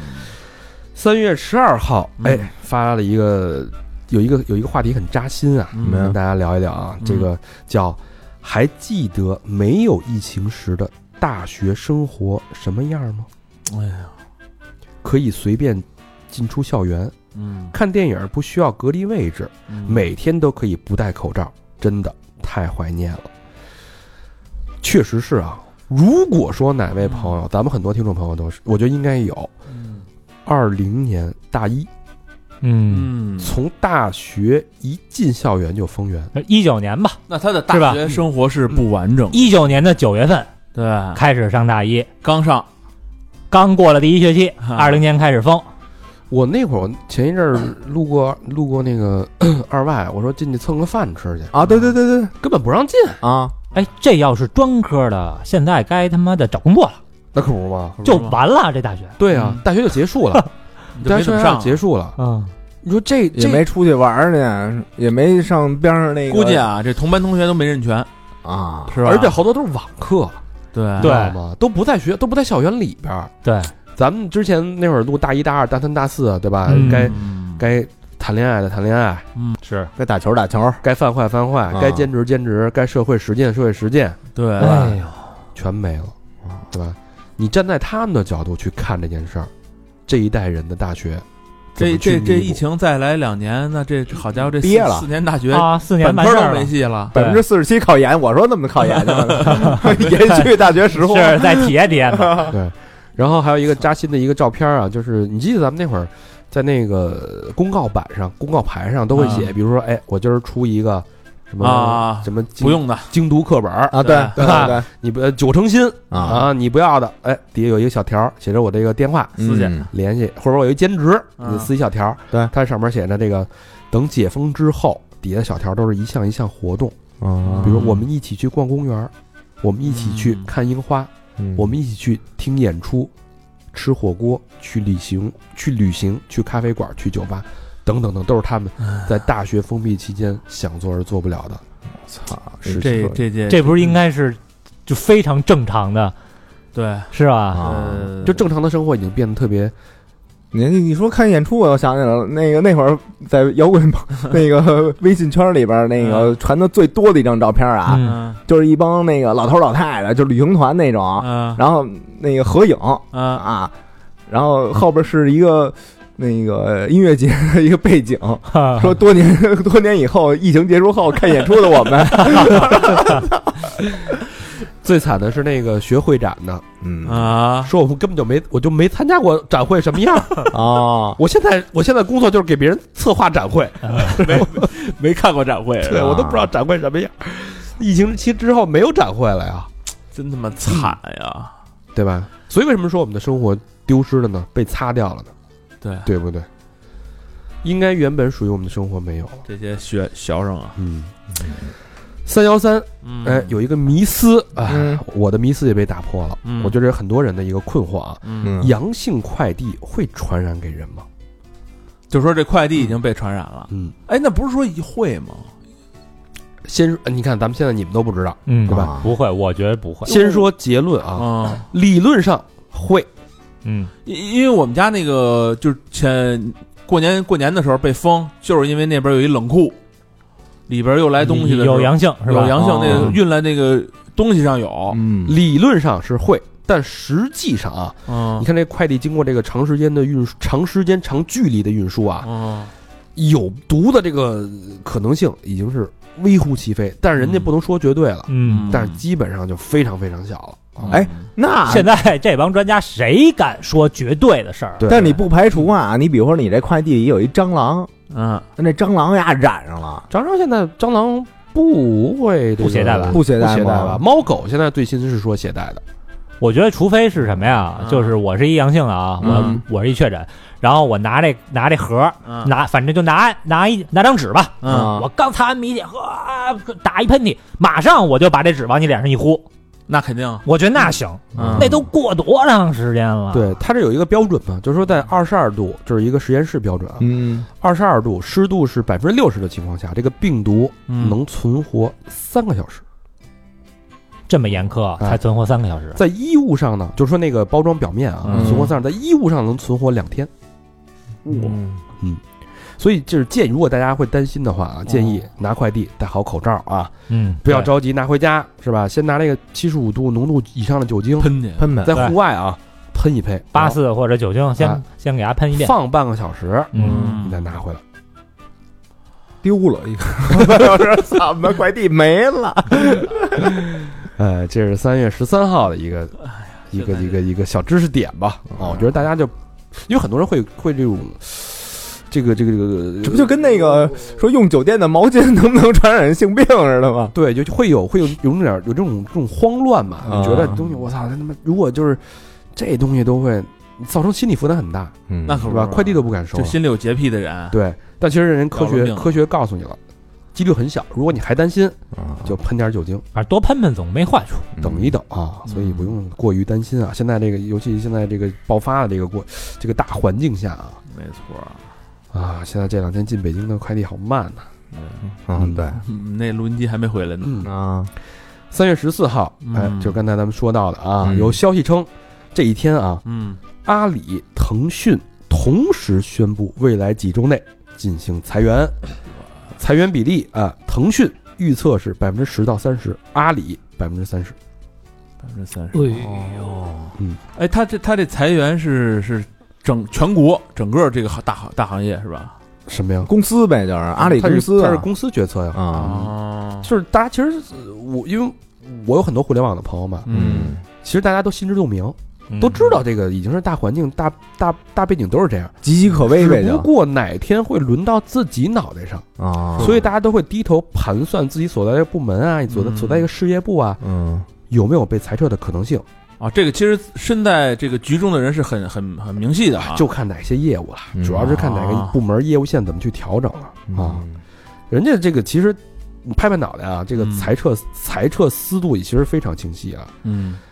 新业务、不赚钱的业务、没有试错的这个可能性的业务，嗯全部裁撤，对吧？啊，嗯，增速不快的全部裁掉哎，这这算断尾求生 吗？你增速在下降啊，包括中概股，你拖累人家了，对吧？啊中概股这个情况，还有呢，就是这种高薪低效的员工，嗯就所谓如如果我现在还在互联网公司，我肯定是被裁撤，我都不用不用我都不用看，这高薪低效 是吧？对，出典型的高薪低效，一天没什么都看不见，就他妈更节目，你这个就是高薪高效， 一天更多少节目啊？是吧？对。所以这样的一个大的环境背景呢，其实让很多年轻人开始质疑，嗯这互联网是不是还是之前那么高大上、嗯，那么光鲜亮丽去值得去选择的一个行业？不太是哎，我我之前看一新闻哈，嗯就是是这个腾讯的一个一个人，嗯应该是至至少是中层吧，嗯就是年薪百万，然后在深圳呢有价值千万的房产，嗯回老家聚会，呃，同学聚会嗯安排那座次啊，嗯给他安排的特靠边儿，然后但主位是谁呢？嗯主位是他们当地的一个小的公务员，嗯啊就是那公务员呢挣钱也非常少，嗯那公务员还跟他说啊，嗯说哎能不能借我十万块钱，我那个买房首首付。付嗯然后他就觉得自己被怠慢了，说我操我我在深圳我住千万的豪宅，我年薪百万，回到这儿他是主宾。而且他还要他妈跟我借钱，然后说我没借丫呢，然后微信把他拉黑了。嗯我的这，然后他自己在那个网上吐槽，但实际上就是有人分析哈，嗯说在人那个小地方，小地方人那么一个公务员儿，比他有用的多，好使，所以啊在人家同学之间，人家小公务员儿才牛逼。你腾讯的，你一年挣一挣一百万，挣两百万，你住一千万的房子，你跟我有关系吗？对对未来我也用不着你。嗯帮不上忙。就是说，为什么这个、呃那个东哥一回老家，嗯乡亲们夹道欢迎？嗯因为他一回他就发钱。啊，啊，所以你混的再牛逼，你跟人家哦那发钱老了乡行啊对你跟人老乡没关系。所以就是呃我觉得就肯定会对这些应届毕业生会有冲击嘛，就是大家对这太个大互联网会有一些失望，嗯，嗯，失望之余呢，就考研嘛，就对哎就考公嘛，对吧？这算是一条出路吧，也加算剧了是考研跟考公的这个这个分流的这个压力。接着摸黑儿往前走呗。但其实受这个退一万步来说啊，嗯互联网它最起码它是一个高薪行业，嗯，只要你上了这个船，你起薪就比其他行业要高，是那倒是，嗯，对吧？这个是事实，对我，所以我觉得大家也不用过于悲观吧，只是阶段性的阵痛，对吧？嗯？我相信，我觉得关键是啊，就是你选择哪条业务线，互联网这么大的范围，你去做哪哪个东西。你比如说，你要是做程序员，或者你你你去做设计、做 VI、做 UI 也好，这些是没问题的。嗯，但这个之前就是有些太膨胀了，有对那破逼业务什么呀，就操拿着点钱就开始开始开展，完全是没有意义的业务。对，是那国家不是说未来还要扶持这行业呢吗？互联网行业，嗯，是它这的。是大的一发展方向啊。其实现在现在的问题就是因为这个巨头太多了嘛，嗯对吧？巨头把所有赛道，你就算吧，你看所有的中国新兴的这些独角兽公司，嗯，基本上头牌赛道全是巨头投的。啊啊所以你说对谁谁创新啊？没有创创新公司起不来了，啊对吧？？全都赛道被占满了，所以你这样其实长远来说对这种创新的土壤是不利的。嗯但其实现在呃，国家也在鼓励年年轻人创业嘛。我看新闻，那个江浙沪那一带嗯大学毕业生创业的话，政府是给贷款的，对而且你要是创业失败了，政府帮你还，我我操，那政府太牛逼了但不是说这个全还哈，啊！就是好像比如说你你借个五十万，如果你创业完全失败了，你只需要还十万块钱就行。啊，就是反正这创业你得跟人政府说清楚，就我这是干嘛干嘛，人认同不了是才能给你这贷款人得批你，对啊就得审核你的。对对，项目得审核，当然你这这要风险共担嘛。对，但是也我觉得非常牛逼这事儿。对嗯对对对哎，唉这个大家稍微。这个这个这个这个做好了啊，嗯三幺五了啊，三幺五这天天新闻事儿太多了嗯，啊。三第第一件事儿啊，嗯就是第一件大事是经济相关的，爆出来就是中概股连续暴跌，嗯大部分公司啊，股票啊啊，因为我也一直在关关注美股嘛，嗯基本上打了七到九折，七到九折哎啊，大然后，呃，即使你不是在最高点买的，它浮嗯亏、就是普通人的浮亏啊，也大概是百分之三十到五十是非常正常的事儿。这属于骨折了。对啊，对对对，就股基本崩上、呃更更狠的是啊，基本上跌跌到这个百分之七十、百分之八十啊跌没是了很正常那的。天你看那哪个，就还有一一毛钱一股的，啊有一个好像跌了百分之九十多吧，吧？呃，据我所知的某短视频平台的股票，嗯之前是三港股上市四呃三百多，后来因为这公中概股牵连嘛，嗯干到六十多，嗯哦，嘿，这都是很正常的啊。那些教育行业就不用说了，对吧？啊，对，血亏啊呀，那主要原因就是这个美联储啊、什么加息啊、缩表啊、通胀啊、嗯退市风险名单啊等等等等这些这些因素的影响吧。嗯所以你现在回过来就是，真是三十年河东三十年河西啊！可就不之前那些所谓站在顶峰的人，因为我身边这种人太多了，嗯拿大厂期权的，对对吧？吧？嗯这个账面浮盈，那肯定是几千万起了。嚯嗯大厂期权，左手拿着大厂期权，右手买着中概股，双赢啊，这本当时身一想还是在这个公司工作，嗯互联网企业基本上这是一个 all in 的一个状态。你想，现在面临什么？嗯中概股叫什么？怀展，脚怀展，嗯对吧？然都后，不是腰斩、怀斩，啊所以你的投资，对吧？嗯缩水，你的这个期权大幅缩水，嗯然后面临着被裁撤的这个窘境。所以你想，你之前是一个什么样的一个顶端，嗯，一下摔到谷底，很多人都是这样。嗯现在回现在你跟那帮人是不是老发微信？聚聚啊，你先聊会儿，聚聚啊，喝点儿。那你们回去他妈踏实填报销单去吧。因为我我我上上个礼拜还跟我几个就是老同事聚会呢，嗯喝酒聊天儿，反正大家就是你从外外边的人看他们的薪水啊，带着团队啊、职位啊都很好，挺靓丽的嗯，但是你站在他们的角度，就每个人都特别特别悲观，这是什么先先甜后苦，啊苦中苦嘛，哦是不是？特别悲观啊。这是第一个事儿，嗯第二个事儿呢，就是这个潘子嗯潘叔，嗯，哎啊，潘叔，潘叔又出事儿了，潘叔。潘叔这个带货这事儿出事儿了啊，不是潘叔怎么想的？也不缺钱吧？潘叔嗯号称这个灌醉茅台董事长，啊，拿到了定价权啊。人律师说了，你这个涉嫌虚假广告罪人家茅台发声明了，没这事儿，啊，没这事儿啊哦。而且他卖的那个价钱啊，比人好像官方的还贵。 我操，市面上四千五一瓶儿，嗯他说这个我他就他节他就是节目里边说的嘛，啊，嗯说跟那个茅台董事长认识十多年了，嗯嗯啊，我呢这个把他灌醉了，让他签的合同，给自己定价权，是吧？真的够能喝的呀，这小个子，你这我定价这个四千七百九十九，我看他说了，他说我没说过这话，我可没说过，因为他那不是直播带货吗？但直播应该有录像吧？嗯，对，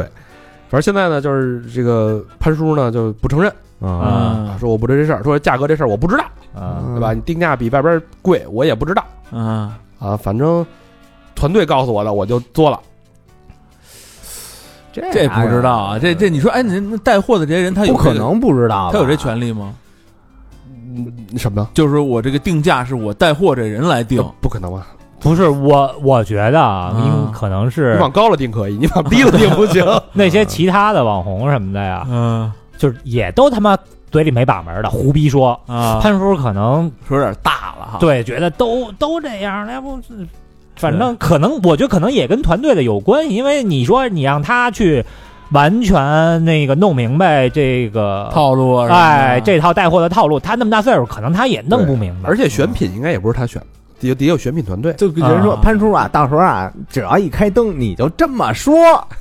人家照着人的意思来，啊人对家口才肯定没问题。我觉得可能就是啊有点半开玩笑似的，就是有点调他侃。可能自己是这么觉得的，对就是我跟演小品似的那么说对对吧？啊，我跟他熟，我跟他灌醉了，给你们要了钱，啊，对，是吧？可能是这个感觉。但你卖东西就不能这样了。对对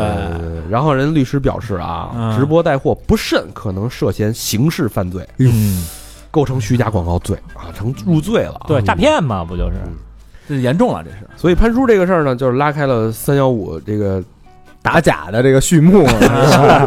他给点燃了啊这一导火索。那紧跟着啊，就是老坛酸菜啊什么的事儿就爆出来，但是是在三月十六号发酵的。嗯啊，啊，因为三幺五晚会嘛对，对三幺五事儿还太多。啊邓伦那事儿又爆出来喽，哎呦哎我这呦这天多热闹。该人起该人税钱了，对吧？啊是啊，不是？这个河北伴郎嗯对吧？偷税、偷逃税款一点零六个亿，我操，这税款都这么多，我这挣多少钱啊？不是，就啊最后罚了这么多嗯是吧？罚了这么多。罚了这么多，也就是本身是几千万吧，不行，罚可能呃，啊对要翻好几 double 倍是吧？对对对，有啊有那个惩罚性的这种追缴，啊那这也不老少了。人家不是原来说了吗？说这些明星就是这个税钱或者他挣的这个收益，快赶上一上市公司挣的钱了，对啊，啊，嗯对这吧？这帮人就是你，你觉得是一三流四流明星，谁也得趁趁个几个亿，啊没问题的。对，反正现在一涉到这个，反正我觉得大家这个社会上啊，就是一涉及到这个明星偷逃税款这件事儿，嗯，所有人都是义愤填膺，特别一致，嗯义愤填膺，也没有人去帮他洗就仇富谁嘛不你妈逼，这就大家都有这种想法，你丫都挣那么多钱了，那你还逃税？啊对啊，我他妈一个月挣几千块钱，我都没机会逃，但是他妈有，逼你凭什么还哎呀？真是啊。对吧？但他有粉 丝啊，你不是有粉丝的事儿啊？那就对啊，粉丝该交税交税啊，不是我的粉丝就是也也会很就是理解这件事儿，会不而且很就是站在正义的角度去哦，就你那意思，粉丝都不给他洗了啊，？对对对对啊对对对对，那现在粉丝看明白了，对啊，粉丝我我说的我说的的不一定真实啊，也可能成长了，有可能很多这个邓伦的粉丝觉得不是那么回事儿的啊，啊，不是那是不是这么回事儿？国家说了算，那税务局说你没交税啊你？们掏钱给众筹把这窟窿给补，轮轮给补上呗。反正我看呀啊，给这个邓伦就是洗地的说好话的，咱不能说洗地，就是说好话的，嗯嗯就是说是什么呀？是他团队的那个会计，嗯团团队的，就是因为那之前已经通知他了，啊说你查你自查，然后你补上。啊他自查完以后啊，嗯他补了一部分。然后呢，那会计就跟他们那邓伦团队说：“你放心吧，没问题了。嗯但是呢，税务局又找他了，说你这样数不对，你还差着。你自己看看吧，你查查。但那会计呢，就怕别人说他傻逼，嗯，丫没跟邓伦这边说。会计姓高吧？这那是 呢 呃，咱们假设这件事儿是 真的，啊，嗯但你说作为这个公司的负责人，对，嗯，你没有责任吗？肯定当有然当然有责任，肯定有嗯这疫情一爆发，那不是先拿的就是领导吗？对领导哪儿管这些事儿？但你因为你领导，那所以咱对们吧电台出的事儿找法 人，先走一步。哎，三月十六号啊，三幺五黑榜曝光，哎，开始铺天盖地的双汇道歉，老坛酸菜道歉，最让人嗯，受不了的老坛酸菜，这是老坛酸菜。因为你好这口儿啊，我我太爱吃老坛酸菜，这老坛酸菜怎么回事儿？就是老坛酸菜，就是酸菜，你们知道南北方有不一样啊啊，但是基本上就是把这菜啊，洗干净了，搁大盐粒子放坛子里一腌，对，一激一激嗯激上俩仨月就能吃了。然后鸡酸菜，鸡酸菜，我们北方讲，其实南方那跟咱差不多，意思差不多。嗯，然后这个三幺五那个，我我没看当时那新闻，但是我看后来那图片了，就是挖了一大土坑，哎呦土坑酸菜，巨大一土坑，嗯就恨不得跟咱这屋子里边大，然后铺上那大白塑料布，就是那个大棚，嗯就是大棚那塑料布铺底下，然后池子底下就是全是一堆烂菜叶子。啊，他那怎么就是弄好了以后，他再把那塑料布盖上，然后在上面压上土，俩月以后把土一弄，塑料布子一打开，他也能吃了。嗯当时那照片里边一堆人在里边，光着脚的，穿着鞋的，扔烟抽烟的扔烟头了，对，就我第一开始你要不看啊，你就以为这是他妈一垃垃圾堆，对这帮人在里边捡垃圾呢。这这事儿是在哪儿？在湖南，湖南有一地方叫插旗菜叶，对，就是有插旗菜叶嘛，就是他们就是他们是收菜的，就是做菜的是这些农民。嗯，对，然后这个这三幺五晚会九点晚上九点报的这个新闻啊，就九点这新闻一报出来，基本上十点啊，就所有电商平台跟这个老坛酸菜沾边的这个这个商品就下架的差不多了，就基本上都已经那个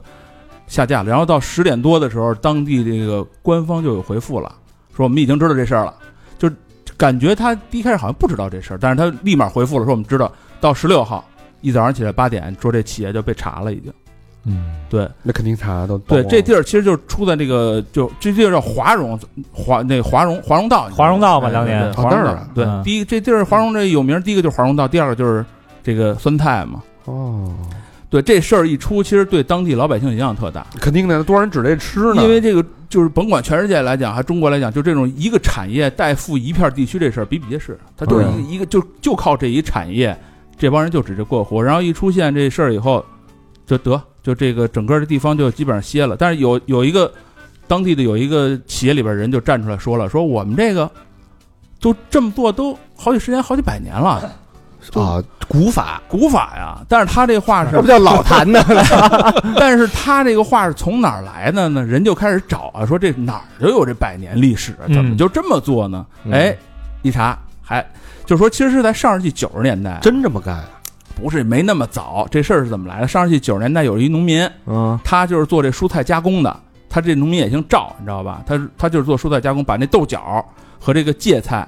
扔到坛子里一腌，拿市场上卖去。人说哎不错啊，就照这么做，需求量一大，这哥们儿觉得我做不过来了，需求量太大了。他说嗯得我想一招儿吧，因地制宜吧，咱们在这个菜地旁边挖一坑，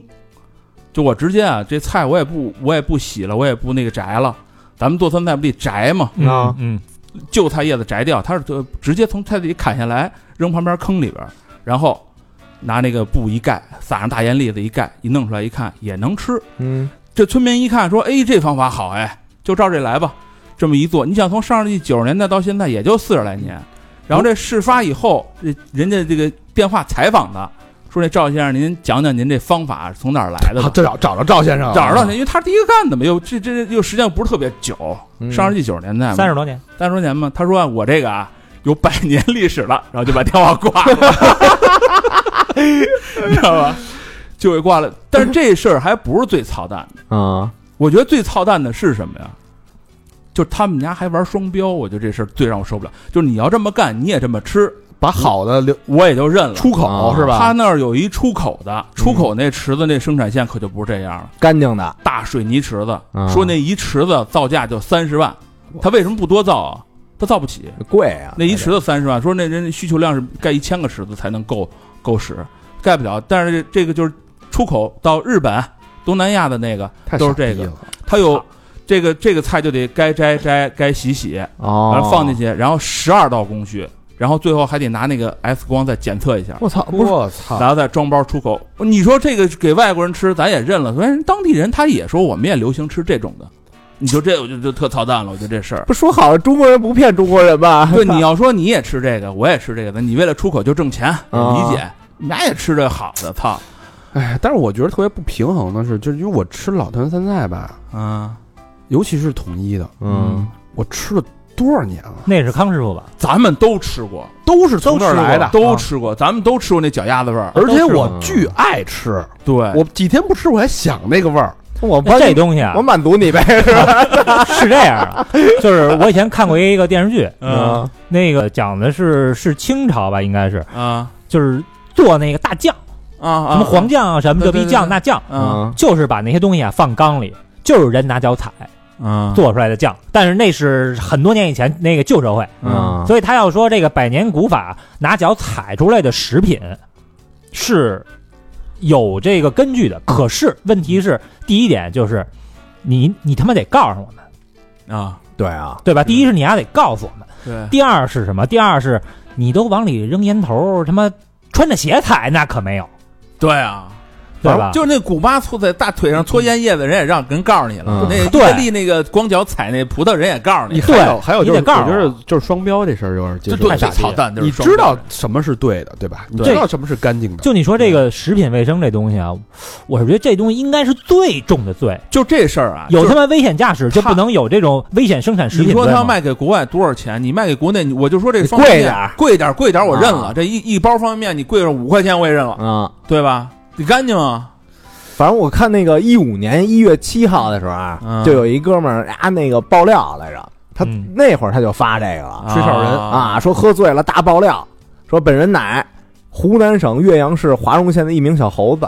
哎，啊在此告诫大家，千万不要吃统一的老坛酸菜牛肉面。啊！华容县有个注资口，这个镇啊，什么插旗村插旗酸菜厂，啊有同学父母在里边上班，本人去看过，里边臭的跟他妈一样，那肯定是用这种这种比喻，然后同学父母都建议我们别吃啊，啊。人那会儿就说了，吹哨人嘛，反正我觉得有这种食品安全的问题啊，这个嗯企业法人就直接给丫判了，永世不得做任何跟食品相关的生意。但是我觉得嗯但我还不太理解的是另外一件事儿，就是我们每年三幺五都能爆出这么多让人触目惊心的这种这种事儿，，嗯，那我吃了吃了他妈快十年了，你也没觉得有什么事儿是吧？关键是，我不是不是我，我他应该有事儿，不是但是这种事儿就跟那那个为什么十年之后才爆出来啊？不是嗯这种事儿就跟那个警察永远厚道的一样，他得逮去呀，他不知道啊要哦调查呀，他也得得调查呀。对啊我觉得这这不是说这不这这个这个逻辑跟他妈的食品安全嗯放任放任放纵十年之久没有关系。对，这嗯你这逻辑不对。说我们这村儿啊，就是他妈做大麻的，嗯，你把我们这大麻抄了，我们这村民生活水平一一下下去了，你不能这么说。对不嗯是，就是所以对吧说现在他们当地老百姓其实人就这么想的，那你你可以好好，你知道怎么好好做呀？对，就是现在就是问题就是这个嘛，他知道标准是什么，他不按那标我准。双我标啊现在问题就是，你像我这种吃了十年的有问题的商品，现在我生活中还有多少个这种十年的有我问估题计的商不品？少，嗯我的问题是在这儿，嗯我不能等每年三幺五给我点几个出来，每年三幺五给我点几个出来，让我自己多做点儿吧。嗯，嗯，对啊，啊。对，他们咱现在不都自己自自因为我做了我吗？就我我就是按就是大肠那话说，就是咱没看见的肯定还特别多呢。你就说那个什么点外卖那个，不是有啊的小哥不都报自己呃，就是说我送的这家都他妈多恶心，多恶心。成都那家那个老尤啊，那个火锅嗯不是被罚了吗？罚一千万，然后判十年，嗯啊严重的他那老尤是那个那个油倒的那个泔水桶里边儿啊，再再给从撇出来再给撇出来我，他不是说那个从那锅里边儿再给啊，倒回去，嗯因为人家地方咱因为咱问过当地人，他有这吃法，是这老油倒回去，但是他那是从他妈的桶里边往出蒯，然后再跟新油凝固到一块儿。问题是，就是我觉得你传统上有哪些不卫生或者好像比较过激的吃法或者怎么样，嗯，你他妈得说，对，你得告诉我，我再选择我吃不吃。对你他妈愿意吃，那是你自己好这口，嗯对，对吧？嗯，好吧，这是这三月这块十儿六啊号让我们非常愤怒的一件事儿啊，嗯就是感觉就是你信任多年的老朋友捅了你一刀的感觉。没错儿，这个咱们呀、学一学中国台湾地区，嗯当时是康师傅被曝出了一个什么问题，啊，结果台湾当时有一个叫什么叫什么嗯灭康行动还，还还是什么，整个台湾群众啊嗯，拒绝康师傅所有东西，所以现在康师傅叫天津康师傅。康师傅已经滚出台湾了，一个台湾企业滚出台湾了，嗯咱应该操灭灭他啊，对吧？以后有有这种他妈的有食品安全问题的，大家就全中国人民通通就就不别买吃鸭东了，西不，就完了吗？让鸭以后永远做不了。嗯，这个食品安全还是这个任重道远。三月十七号，哎、嗯有一事儿特乱，冯巩之争。哎哎呦，呦这事儿闹的哟，我 操！又想骂街，我呃操，挺逗，挺逗的啊。小明老师给给给给大家讲讲这事儿吧。概括概括啊，啊！咱那个三月四号到十一号期间，咱不是开两会吗？是然后那个巩汉林老师啊，嗯就是全国那政协委员，那人带弦儿的，对，然后再跟媒体他介绍一下自己那提案，是问问说您提什么案了？嗯哎，他提的案啊是重新制定这个表彰劳动模范的标准，他提的是这么一案子。嗯具体呢就是想这个表达的是，呃，国家给这个劳模啊，嗯你那个老给精神鼓励，嗯，你不太够。没有实质的东西，对，说你得来点实惠的呀、啊这倒是发一锦旗，啊嗯，你物质上，你跟经济上，你不是也得给跟上吗？是。然后在跟大众解释的时候啊，嗯他举点儿这个反例嗯啊，说这个明星啊，什么足球啊，足球队这帮队员收入高，拿这些例子当反反衬，啊嗯，结果就让人给误传了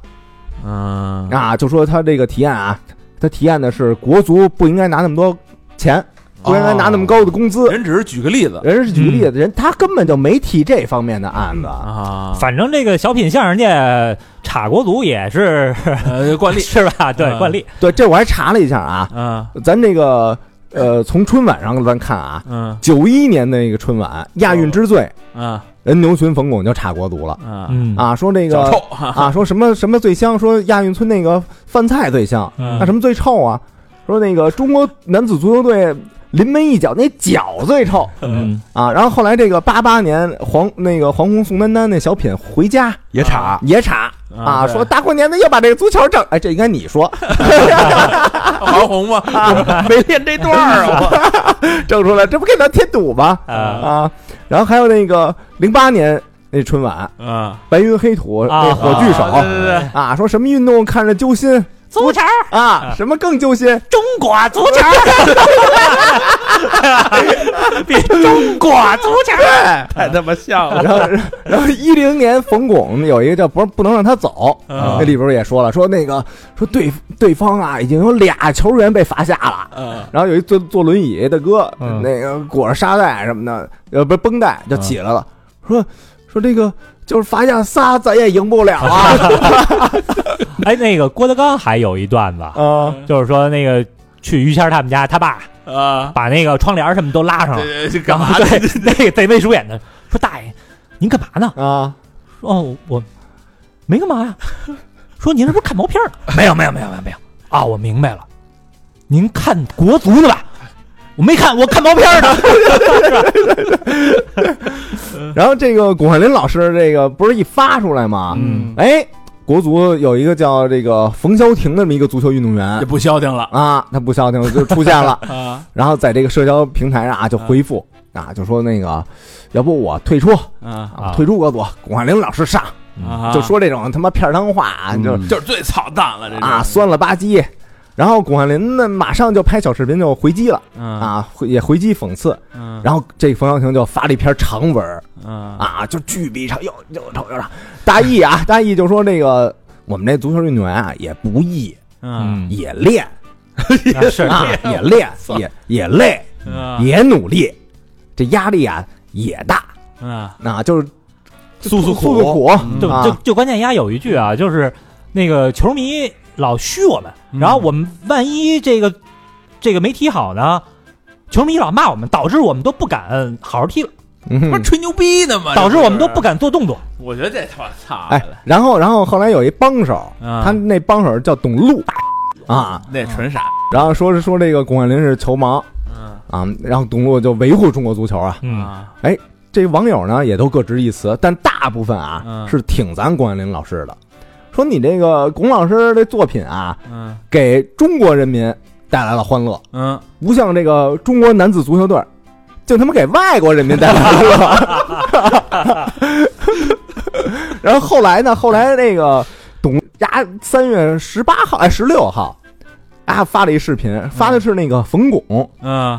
冯巩之前拍了一个那个就是短视频平台的一视频啊啊，那挺逗的那个，啊，就大概内容就说这个咱运动员都爱吃什么，嗯比如说谷爱凌就爱吃酒，那个那韭菜个盒子啊馅儿饼，说因为跟那个金牌似的。嗯，嗯女足呢就爱吃面，为了给中国啊争点面儿。嗯是说男足爱吃什么？爱吃海参，看着浑身是刺儿，其实挺软的。这挺逗的，然 后这个这个叫董路的这个人呢，就说：“哎，冯巩，你这来蹭国足流量来了。”嗯啊，然后，但是人家冯巩发的这个小短视频呢呃之是前发，二月二十四号发的，就来这事儿之哦前，对啊，而且他妈的，你说冯巩还用蹭中国足的流量吗？嗯，对吧？一张图，观众朋友们，我我想考你们，嘿不就直接就出来了吗？就我觉得这个董路，我操，真看不上呀，啊纯缺。不就是是，但是后后来不是国家不是也不是国家也也有一个说法嘛，就是说批评国足嗯也要有所底线吧，还是说有所界限啊？不那是，个这意思我觉得有什么？那个前两天有一新闻，你看了吗？那非洲一国家，尼日利亚，尼日利亚那足球输了，球迷转来群殴那个球员，我操对！对对，底下我看有人还回呢，董 贼，说说你看看人尼日利亚的，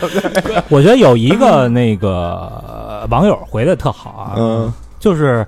董路基本上就是两条路线啊，第一个就是他的那个两个理论嘛，啊，一个就是你没为中国足球做过贡献，你就不配批评中国足球，嗯你你不懂球，你就不配批评我们，这是第一。对，这个第二好像是就是你行你来啊，就是嗯你演小品，我看你也没为国争光啊，你行你上啊。嗯我是觉得啊，嗯有一网友说特好，就是他那话是是怎么说的啊？我也不懂物理，嗯但是呢，我们家孩子物理考了二十分儿，我上来就得抽丫一大嘴巴，嗯对吧？合理啊。对，然后另外，我是觉得好多这个，包括其实范志毅、这回，也挺操的，都有点儿挺操蛋的，犯犯傻傻逼逼。大概那意思就是你行你上啊，就是你别老说我们不行，我们已经是这个国家最牛逼的十一个人了，你行你上啊。我说操，如果足协同意，那我就上。但是我说了，我我要踢不好，我下跪给中国人民磕一百个头，你丫敢吗？不是，对吧？我就说咱咱四个现在放在中国男足里边，效果一样啊，啊，对对对，这不是都输吗？肚子倒是都差不多，啊，反正输也是都输，啊你丫也是输，我也是输。对啊，对对对我可以上啊，没问题啊，你滚蛋，我上啊。但我如果输了，我敢磕一百个头，你敢吗？这你丫那钱还得给我呢。关键是我觉得有一事儿特特操蛋，就是巩汉林有一个啊对足足球球啊，对对对，对上面签名儿签的一假假的签名啊儿，欧楚良那个哦对欧欧楚良啊人是屈楚良，对对吧对 对对，然后人家董路还说：“操，你看你就是一假球迷，你买这嗯球是假的。我操，这啪啪给自己一大嘴巴，心说你们家足球还能有什么是真的？啊对 啊， 是不是？连他们一球都他妈是假的，我操带签的估计，啊，就没他妈。所以我觉得这这事儿真的让我看完以后倍儿他妈搓火。我操 嗯哼这事儿人人李伟峰，李伟李伟峰不愧是球霸呀、嗯李伟峰牛逼啊，就那意思，你成你成绩不行，让人说您他妈就缩着点儿，啊，对啊，本身就是对吧那会儿姚明什么的也好多人就说他，说你软什么的，人姚明就自己练，说我他妈的我就用成绩来对大家有一些回应，因为这种东西你没没得说。啊，不是你对吧关键是看那个足球场上的表现，真他妈傻逼，嗯你看，我操，当年李伟峰掐特别掐日本人脖子，对对对啊对吧？你起码怎么着？啊，人那个当年那个什么那什么大电影儿说，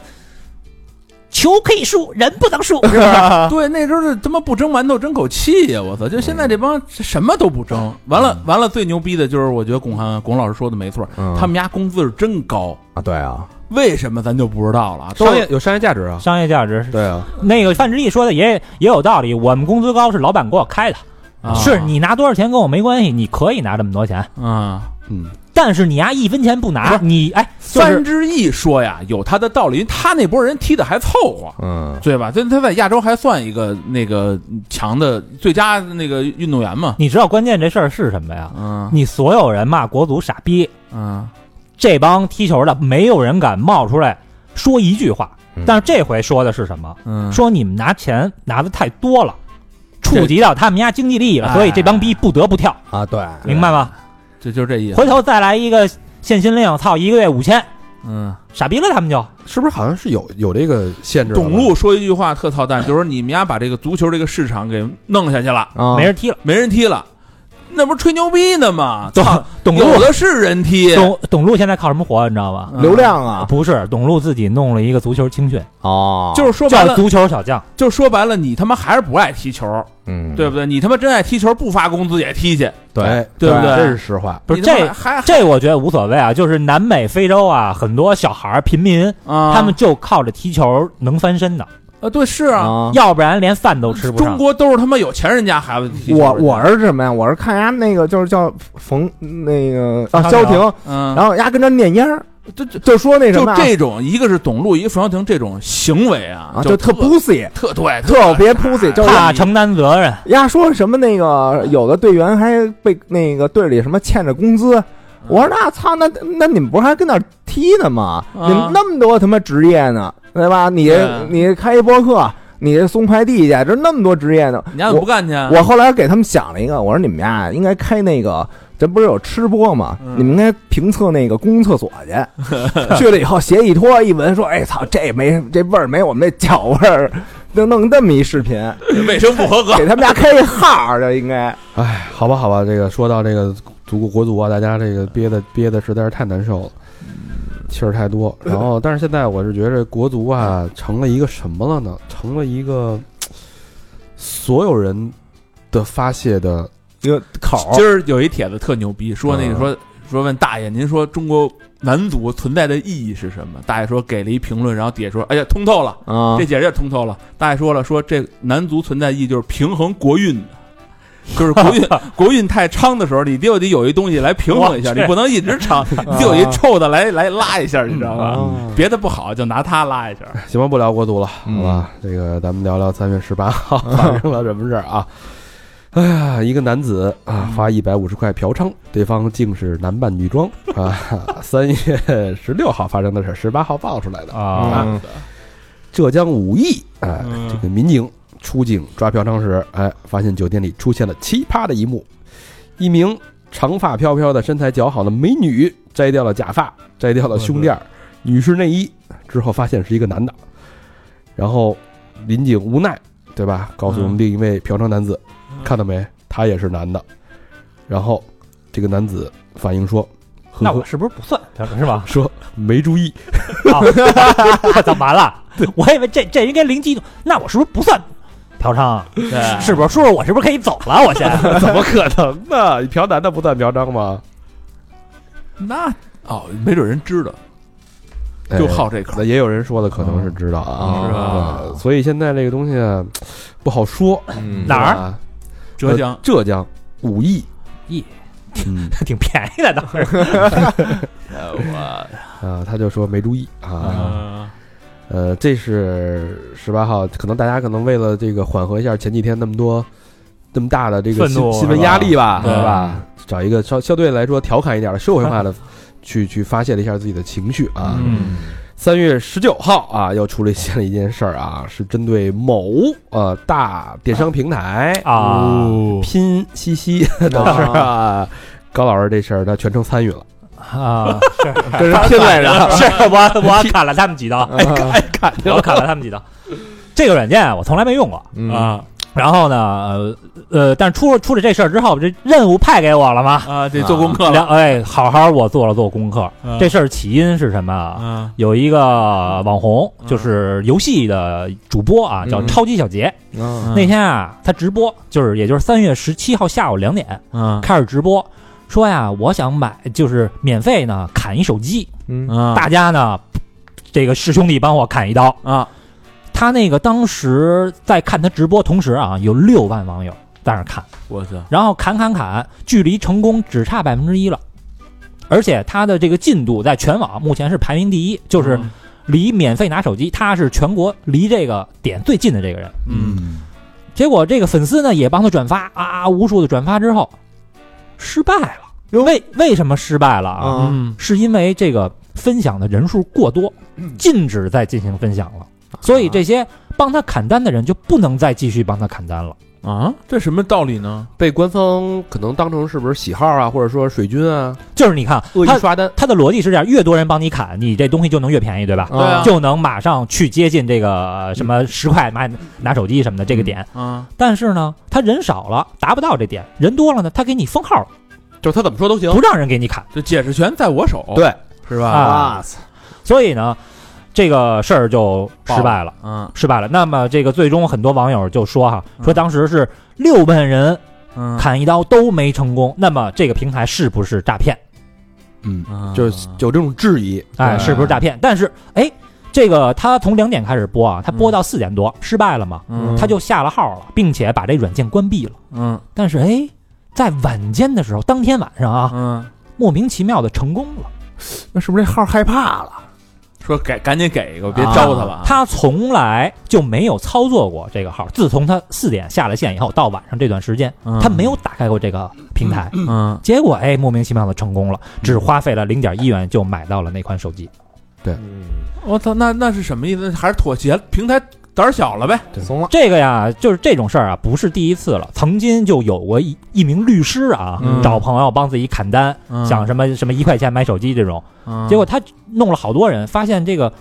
始终不成功，就差那么一点儿，但是永远成功不了，所以他就把这个平台呢给告了。嗯但是呢，这个平台啊，它有一个，呃，在免单活动中啊，它有一免责声明，嗯是这么说的啊，说本活动由商家进行负责，对于因商品相关问题产生的纠纷，本平台不承担任何责任。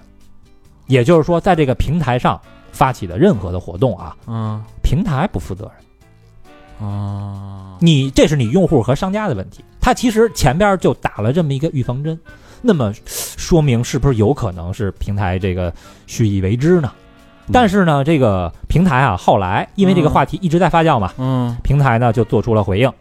平台说：“你这个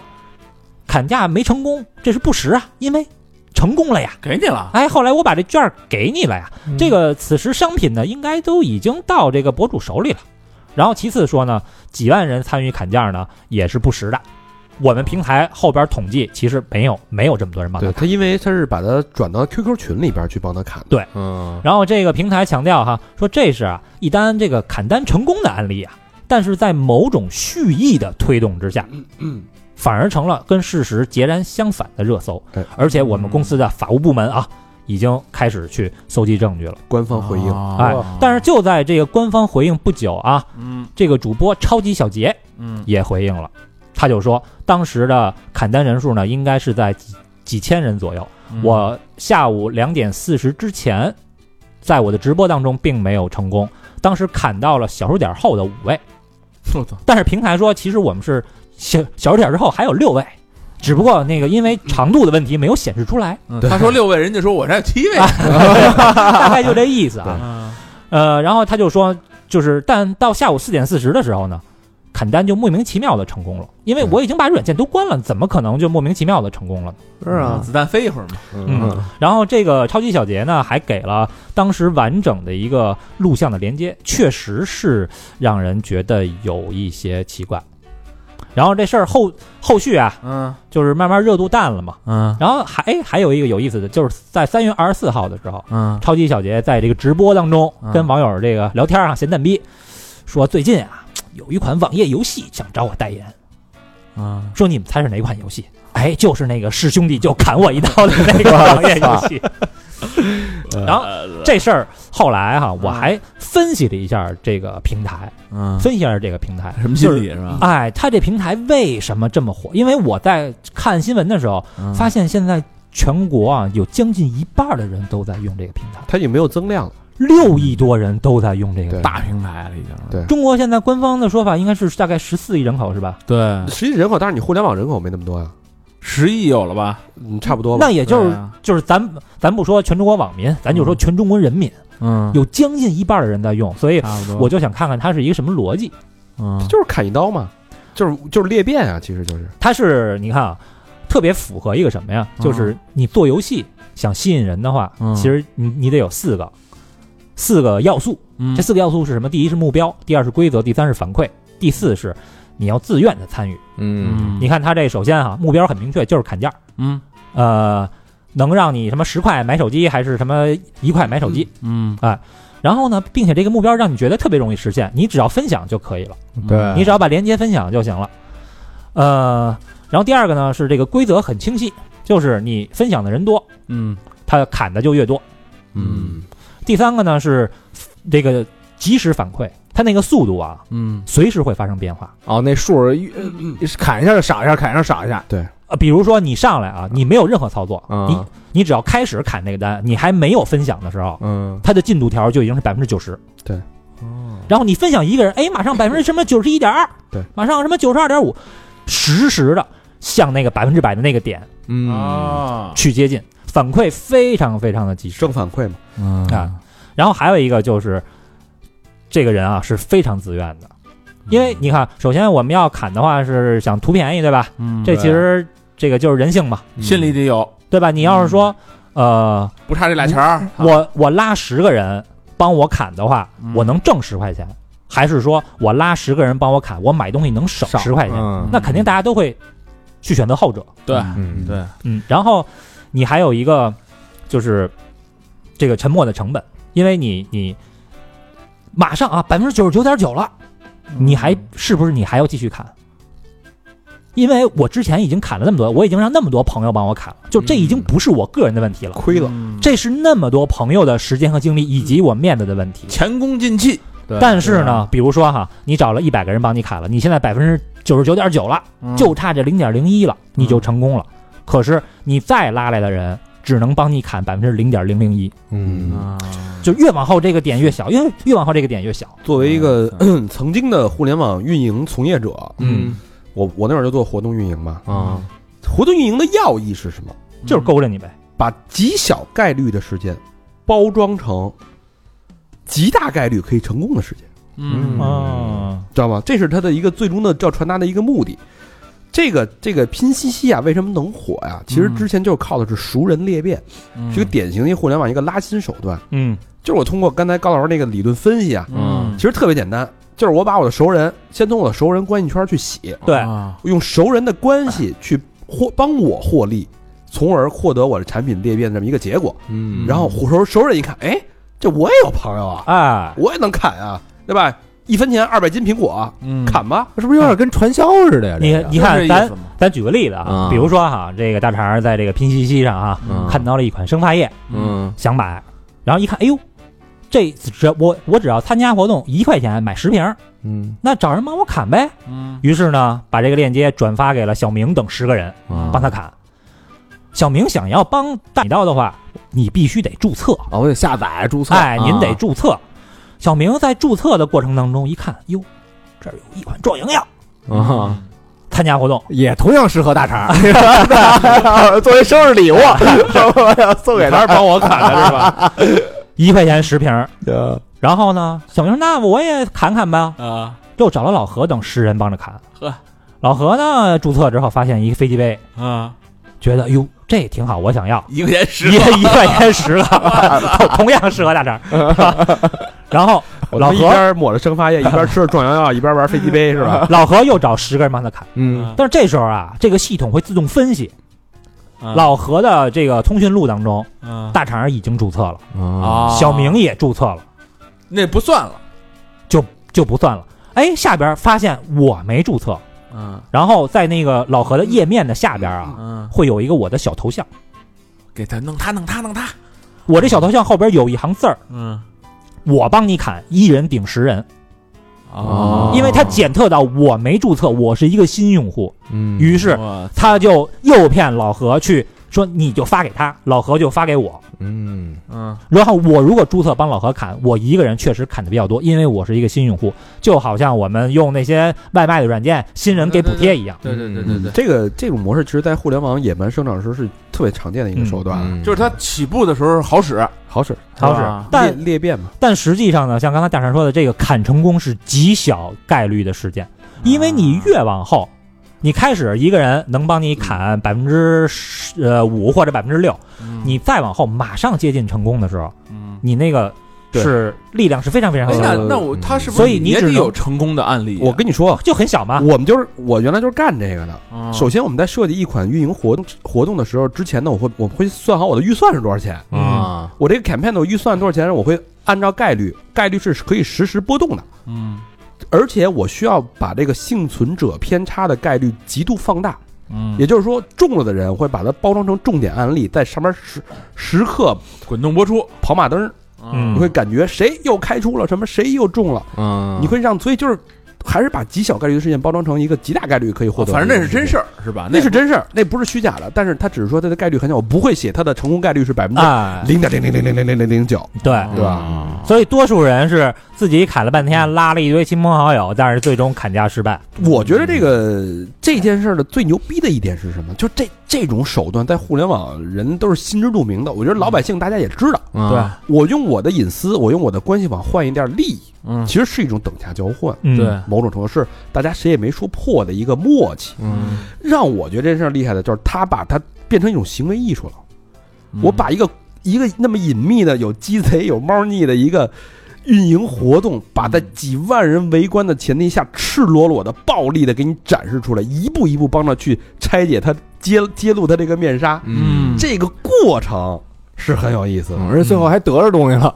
得了东西其实某种程度，我我理解是因为官方扑火嘛，对对因为因为你发现它这个声量太大嗯了，对吧？没错你成为热点是你再长得不着，没 啊，这应该不是砍下来的啊，啊个人分析，说预算再给他拨点儿吧。对，嗯，所以其实他这种方式主要是为了拉新嘛，嗯主要是为了拉新。他回头成本一算，可能这个一两块钱我就能拉一个新号，这这是这个成本太低了。是，我觉得咱们这咱们现在看这些，别看这琐碎的新闻，但看事儿啊，你得看它背后看不见的东西。嗯对吧？你这种活动一出，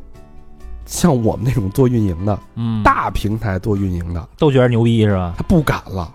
嗯哦，嗯这对公司是影响了这个信用态度。我我就敢说，这个团队做嗯这个运营活动，这个团队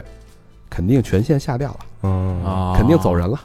从但上从那就到没下玩好呗。但但是这个拼夕夕的这个平台，除了可能淘一些东西会稍微便比比比比其他平台便宜点儿，嗯它主要吸引人的不就是这砍一刀吗？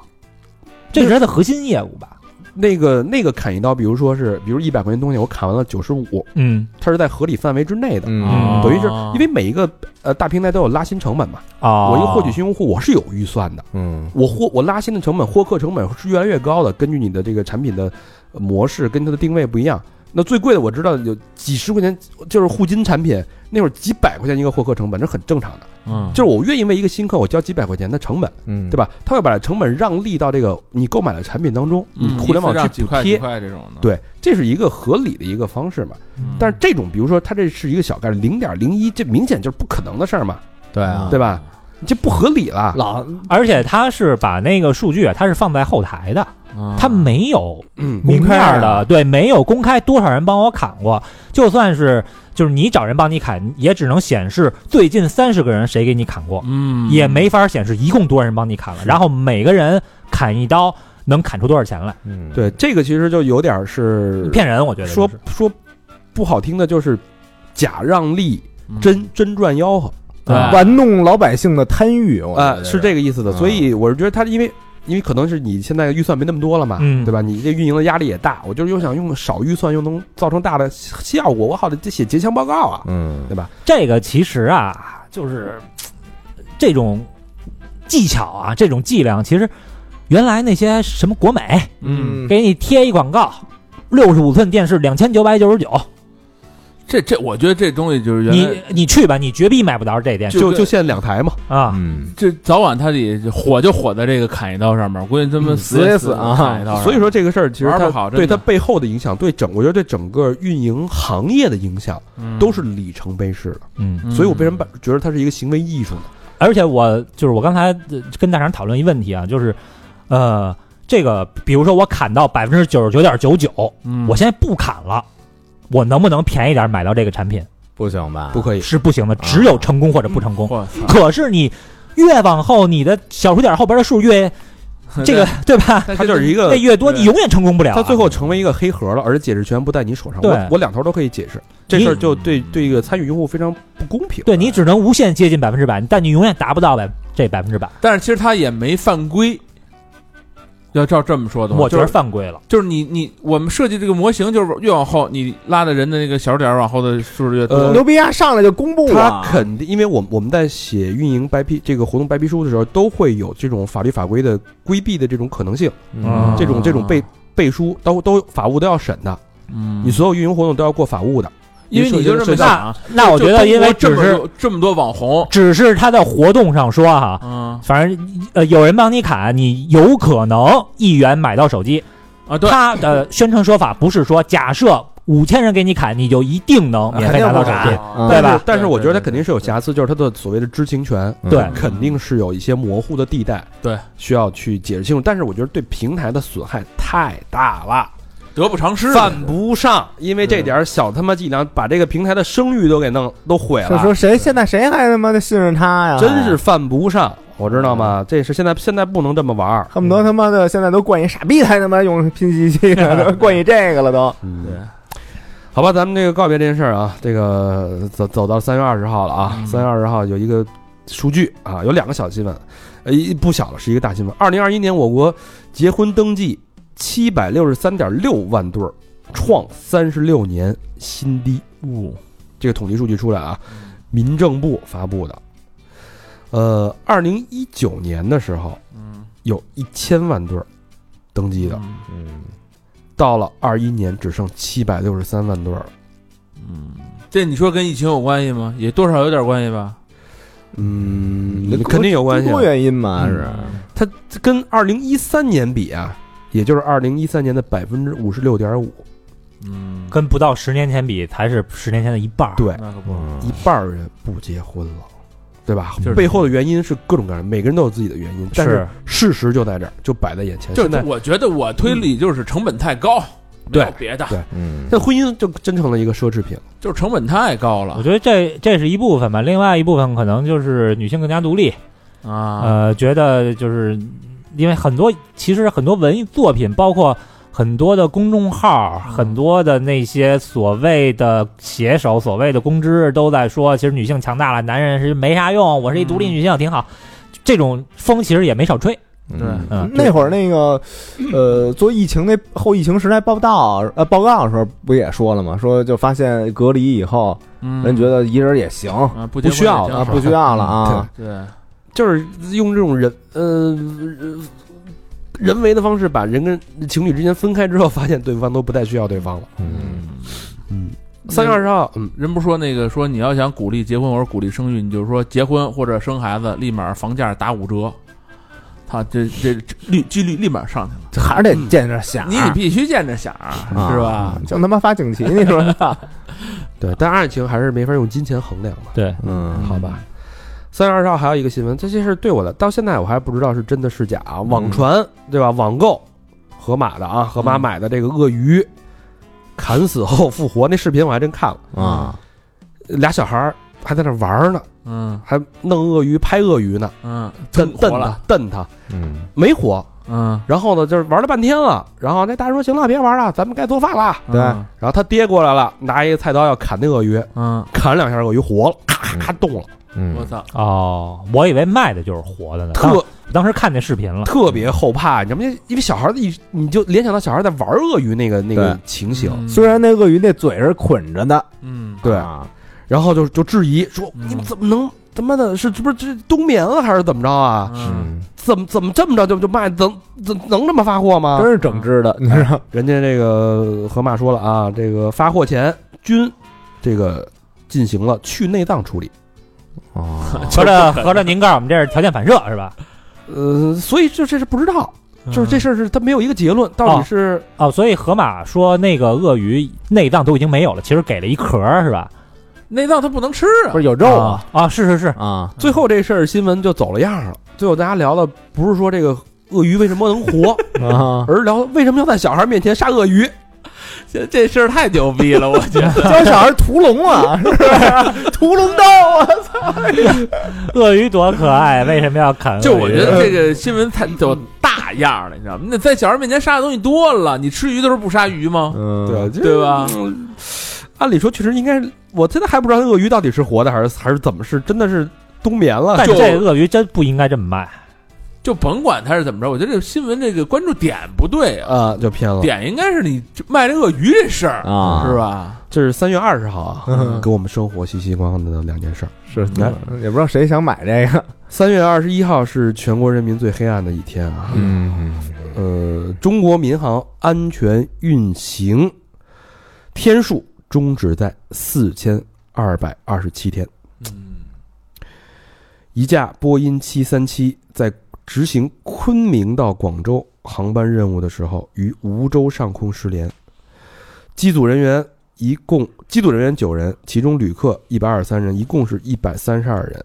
全部遇难。那个是那个是那个视频我看了，那哇飞机是竖直往下嗯掉。对这件事儿，我觉得大家关注的都太多了，我们也不想做过度解读了，因为嗯，呃，就是一个黑暗的日子包。括在头七那天，我们呃也进行了这个哀悼、嗯嗯哀思，然后这是呃对逝者的我觉得最大的敬意嘛。嗯第一点就是不要过度曝光现场图片，不要打扰家属，不要打探当事人的信息。啊对我觉得更不要啊，所谓的什么挖掘这段失去亲人之后艰难的时光，去以这种事儿去作为内容的内容。对，更重更更应该关注的是什么？关注的如何保护这些人的隐私，嗯，对，他们是不是得到了相关的帮助？后续的赔偿金对是多少？我觉得大家应该是把所有的精力放在这上面。对，嗯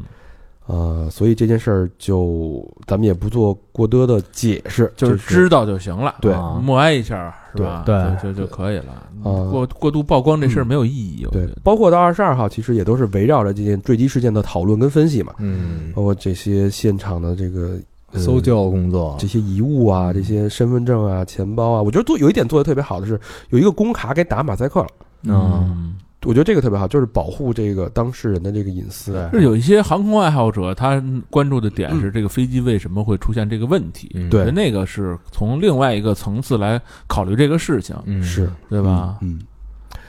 三月二十三号有一个新闻跟小明老师的生活息息关相关啊，嗯是一个上海的一个扫黄打非的一个新闻对啊。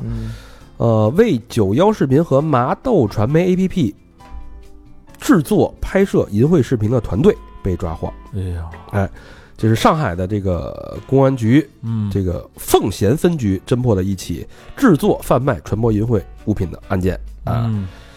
经查获啊，这个嗯有一三个团队啊，嗯三个团队，他们干嘛呢？嗯给这刚才咱们提到那两个 A P P 嗯，制作视频，哎呦，这么牛逼呢？在国内内地啊嗯制作视频制作拍摄是吗？拍摄，太出来了，经过呃通过一些这个境外的这个聊天软件啊嗯，进行这个信息的联系，确定这个剧本啊、片酬啊、嗯灯光、剪辑、拍摄、剧务、男女演员、化妆等等等等，都是通过这个，一共啊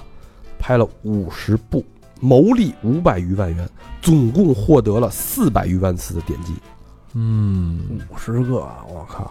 五十十万部，那就是说一部一部大概十万块十钱。万块钱，嗯，嗯。嗯，嗯，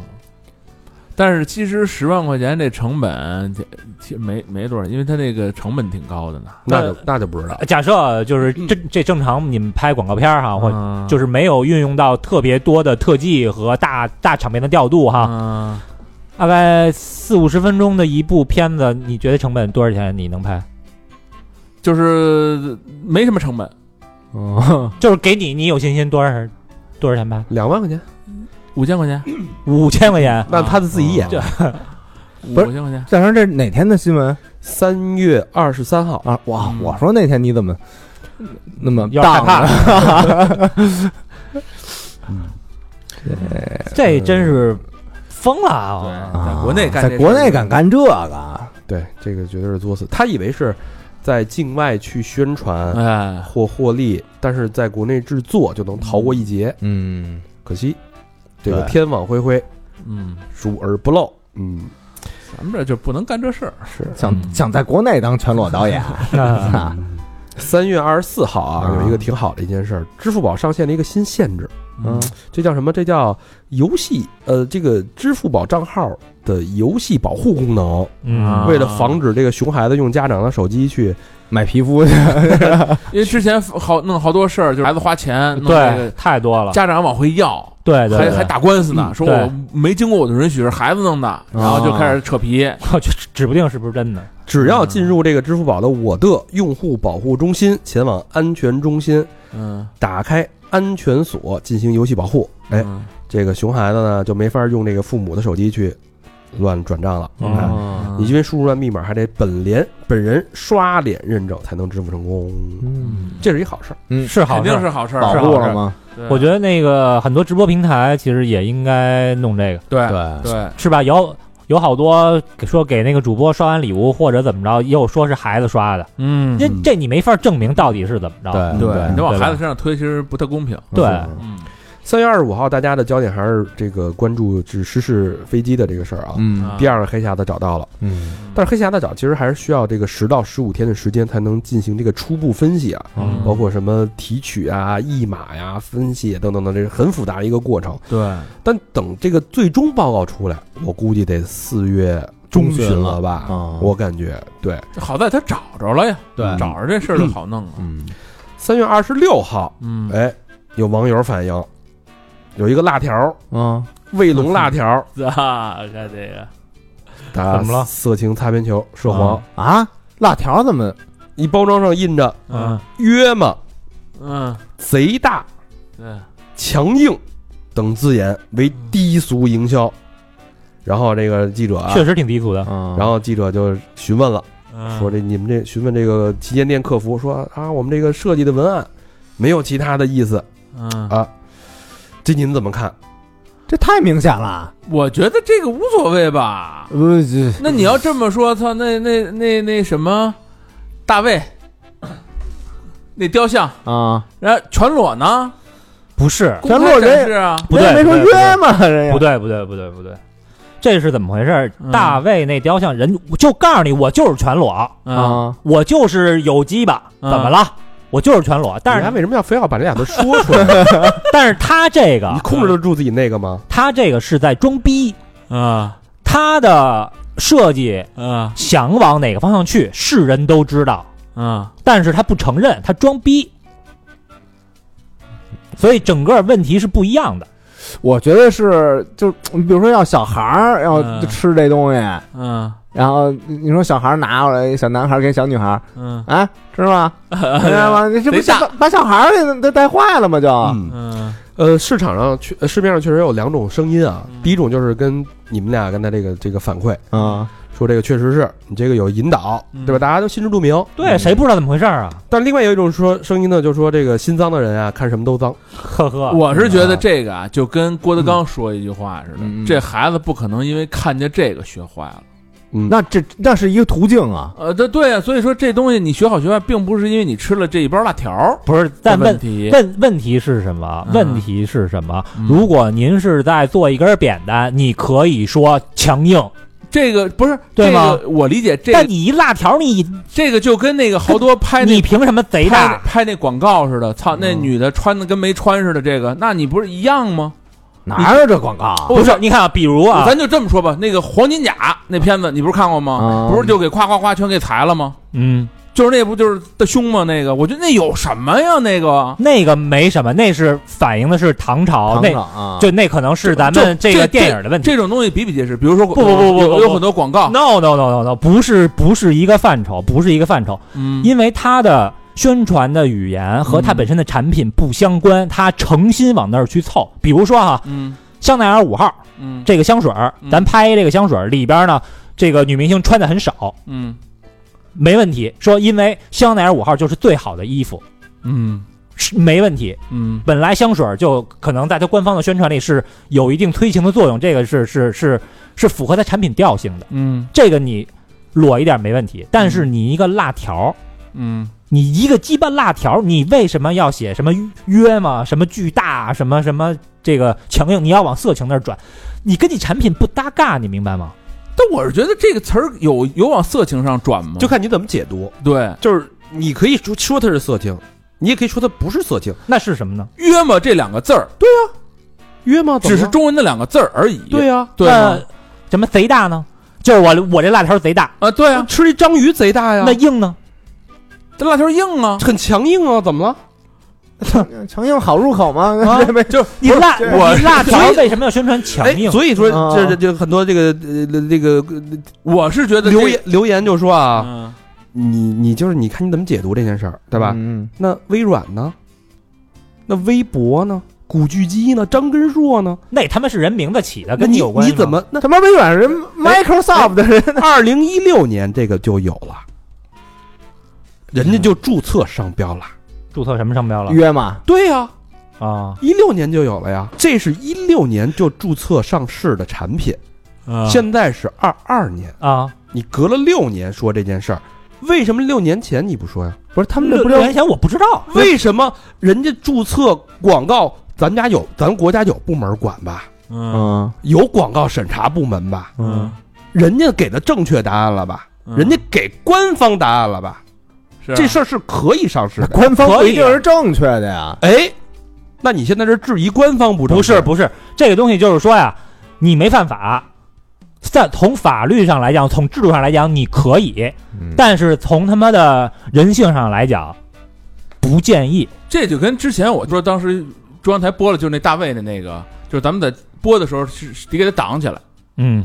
就不因为你是官方媒体播这东西，就不能让它露出来嘛，嗯，对吧？这就是你没必要这事儿，人他妈这就是艺术品，不是，我是觉得呀，就起这名儿啊，就蹭这个，有有点挺他妈 low 的。对吧？特别他妈低级，一点都不高级玩的。所以就是呃市面上市市面上就有两种声音啊，嗯一种就是觉得他就是蹭这个擦边球嗯啊，就是有一些人就主动举报他，嗯有有些人就是说，就是你可能过度想的太多了，你要是往那方面想，什么事儿都能往那方面不是想，真的不是说想太多。嗯所有人看见这三个词儿，我相信只要是正常人，不可能不往那儿想，当时确实是在某些领域这三个词会用的比较多，对吧？是嗯，这是是确实是事实。嗯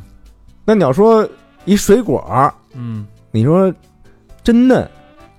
可以，水儿多，可以，对吧？嗯然后啊呃就跟那个从小喝到大嘛，什么啊，对吧？嗯你觉得那个擦边吗？椰树牌椰汁儿那个，啊，那我觉得擦边，但是挺巧的，嗯，对，但是那个也被举报了，举报就不让用了。因为那个是属于虚假宣传，你他妈的喝椰汁儿跟你胸大不大没关我系。人说我承认我，年龄，人说说我的从小孩喝到长大，对呀、但是他那个画面是一个巨胸的一个女的 呀，啊，你没有那个女的一点问题没有啊。嗯，而且好像他妈的谁那个。呃，喝之前喝的是一中国小女孩儿，后来 变成一外外国大单了，我你你说有款产品说从小喝到大，开始是一中国小男孩，完了他妈长大变一老黑，操但 但是但是挺有意思。就你说你说约吗这个词，嗯，它现在你觉得它是一个很明显的一个性暗示的一个词吗？在这些目前我们这不是，使用这种规范上来说，已已经不完全是对，。原来那会儿用的比较 多，可是就是你，所以你所以你再搭配上什么贼大，所以 我我觉得这事儿很很吊诡的，就是嗯，你当时在社交软件这个约风是吧盛行的时候，啊的时候嗯多，盛行的时候，约嘛这个词约等于约炮的时候，对嗯没有人说它。当这个“约嘛”这个词在二零二二年已经变成一个日常的口语的词的时候，被人站起来举报。当然我，我不否认你们俩当时说那种色情引导那个肯定是有，肯定是有，肯定是有对吧？对，但是我觉得值得玩味的是，为什么六年之后才发生这件事儿？不是这东西，因为这产品咱现在才知道，没有，没有，没有，这卖了六年畅销产品，啊卫龙六六年之前一直写一的是，直写这个，卫龙，我从怎么二零一六年上市就这么写，这几个大字儿就就就这么包装上就贼大，你怎么知道的呀？我你吃过呀啊你，一六年时候就吃过贼大的，我吃，你看来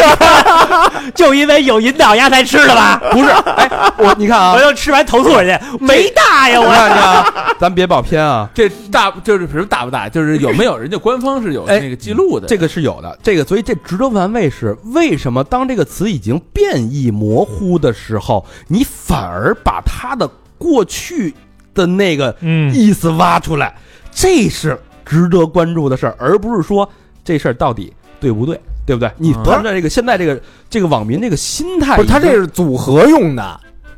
不不是，他他当年也组合是，对啊当是这年意思也是贼大， 当年也是这六个字儿是吧？一直是这样，一直是这样啊。他只是说我可能我我我这一批都是约嘛，啊，我那一批是贼大，可能在那个超市是贼大，我在那个超市是约嘛，啊我，在那个超市是强硬啊，不啊，不是说六个字儿在放一同一块个儿包装写上人，家包装也没那么多，一下给你同一个产品给你展示三个摆平的摆啊，那个哦那是展位是很贵的，哦，你知道吧它有可能是混着，我可能这有两个约嘛，一个贼大，或者我那个你知道你知道那意思吧？啊它是一个随机的，对，所以我就值得玩味，说现在这人这个举报的心态，嗯，这个是有意思的，朋友们。是动不动咱咱节目不还老被举报吗，对就是很很奇怪，反正就因为举报的成本太低了，哎嗯这件事儿是反映出一点儿东西、啊我以为是印在一个塑料袋上呢，没有没有没有，它是啊三三个三个包装嗯啊，但无论是几个包装吧，反正这仨词儿给放到一个产品上，这个设计者肯定是往那儿想的。对，所以我觉得大家吵架也是吵歪了。嗯，你其实他他他是不是根本不重要，重要的是为什么是今天，为什么不是六年前？因为六年前互联网没这么发达，六年前其实成本也也挺低的嗯啊、但只不过是 咱咱都不知道，吧好多人不知道这东西而已。三月二十七号啊，经过六天搜索，刚才说了，呃，MU 五七三五啊嗯，确认所有这个呃机组人员和乘客全部遇难啊，当时也是全全国都在默哀啊，这件事儿是非常值得哀思的一件事儿啊。嗯，三月二十八号啊，这个呃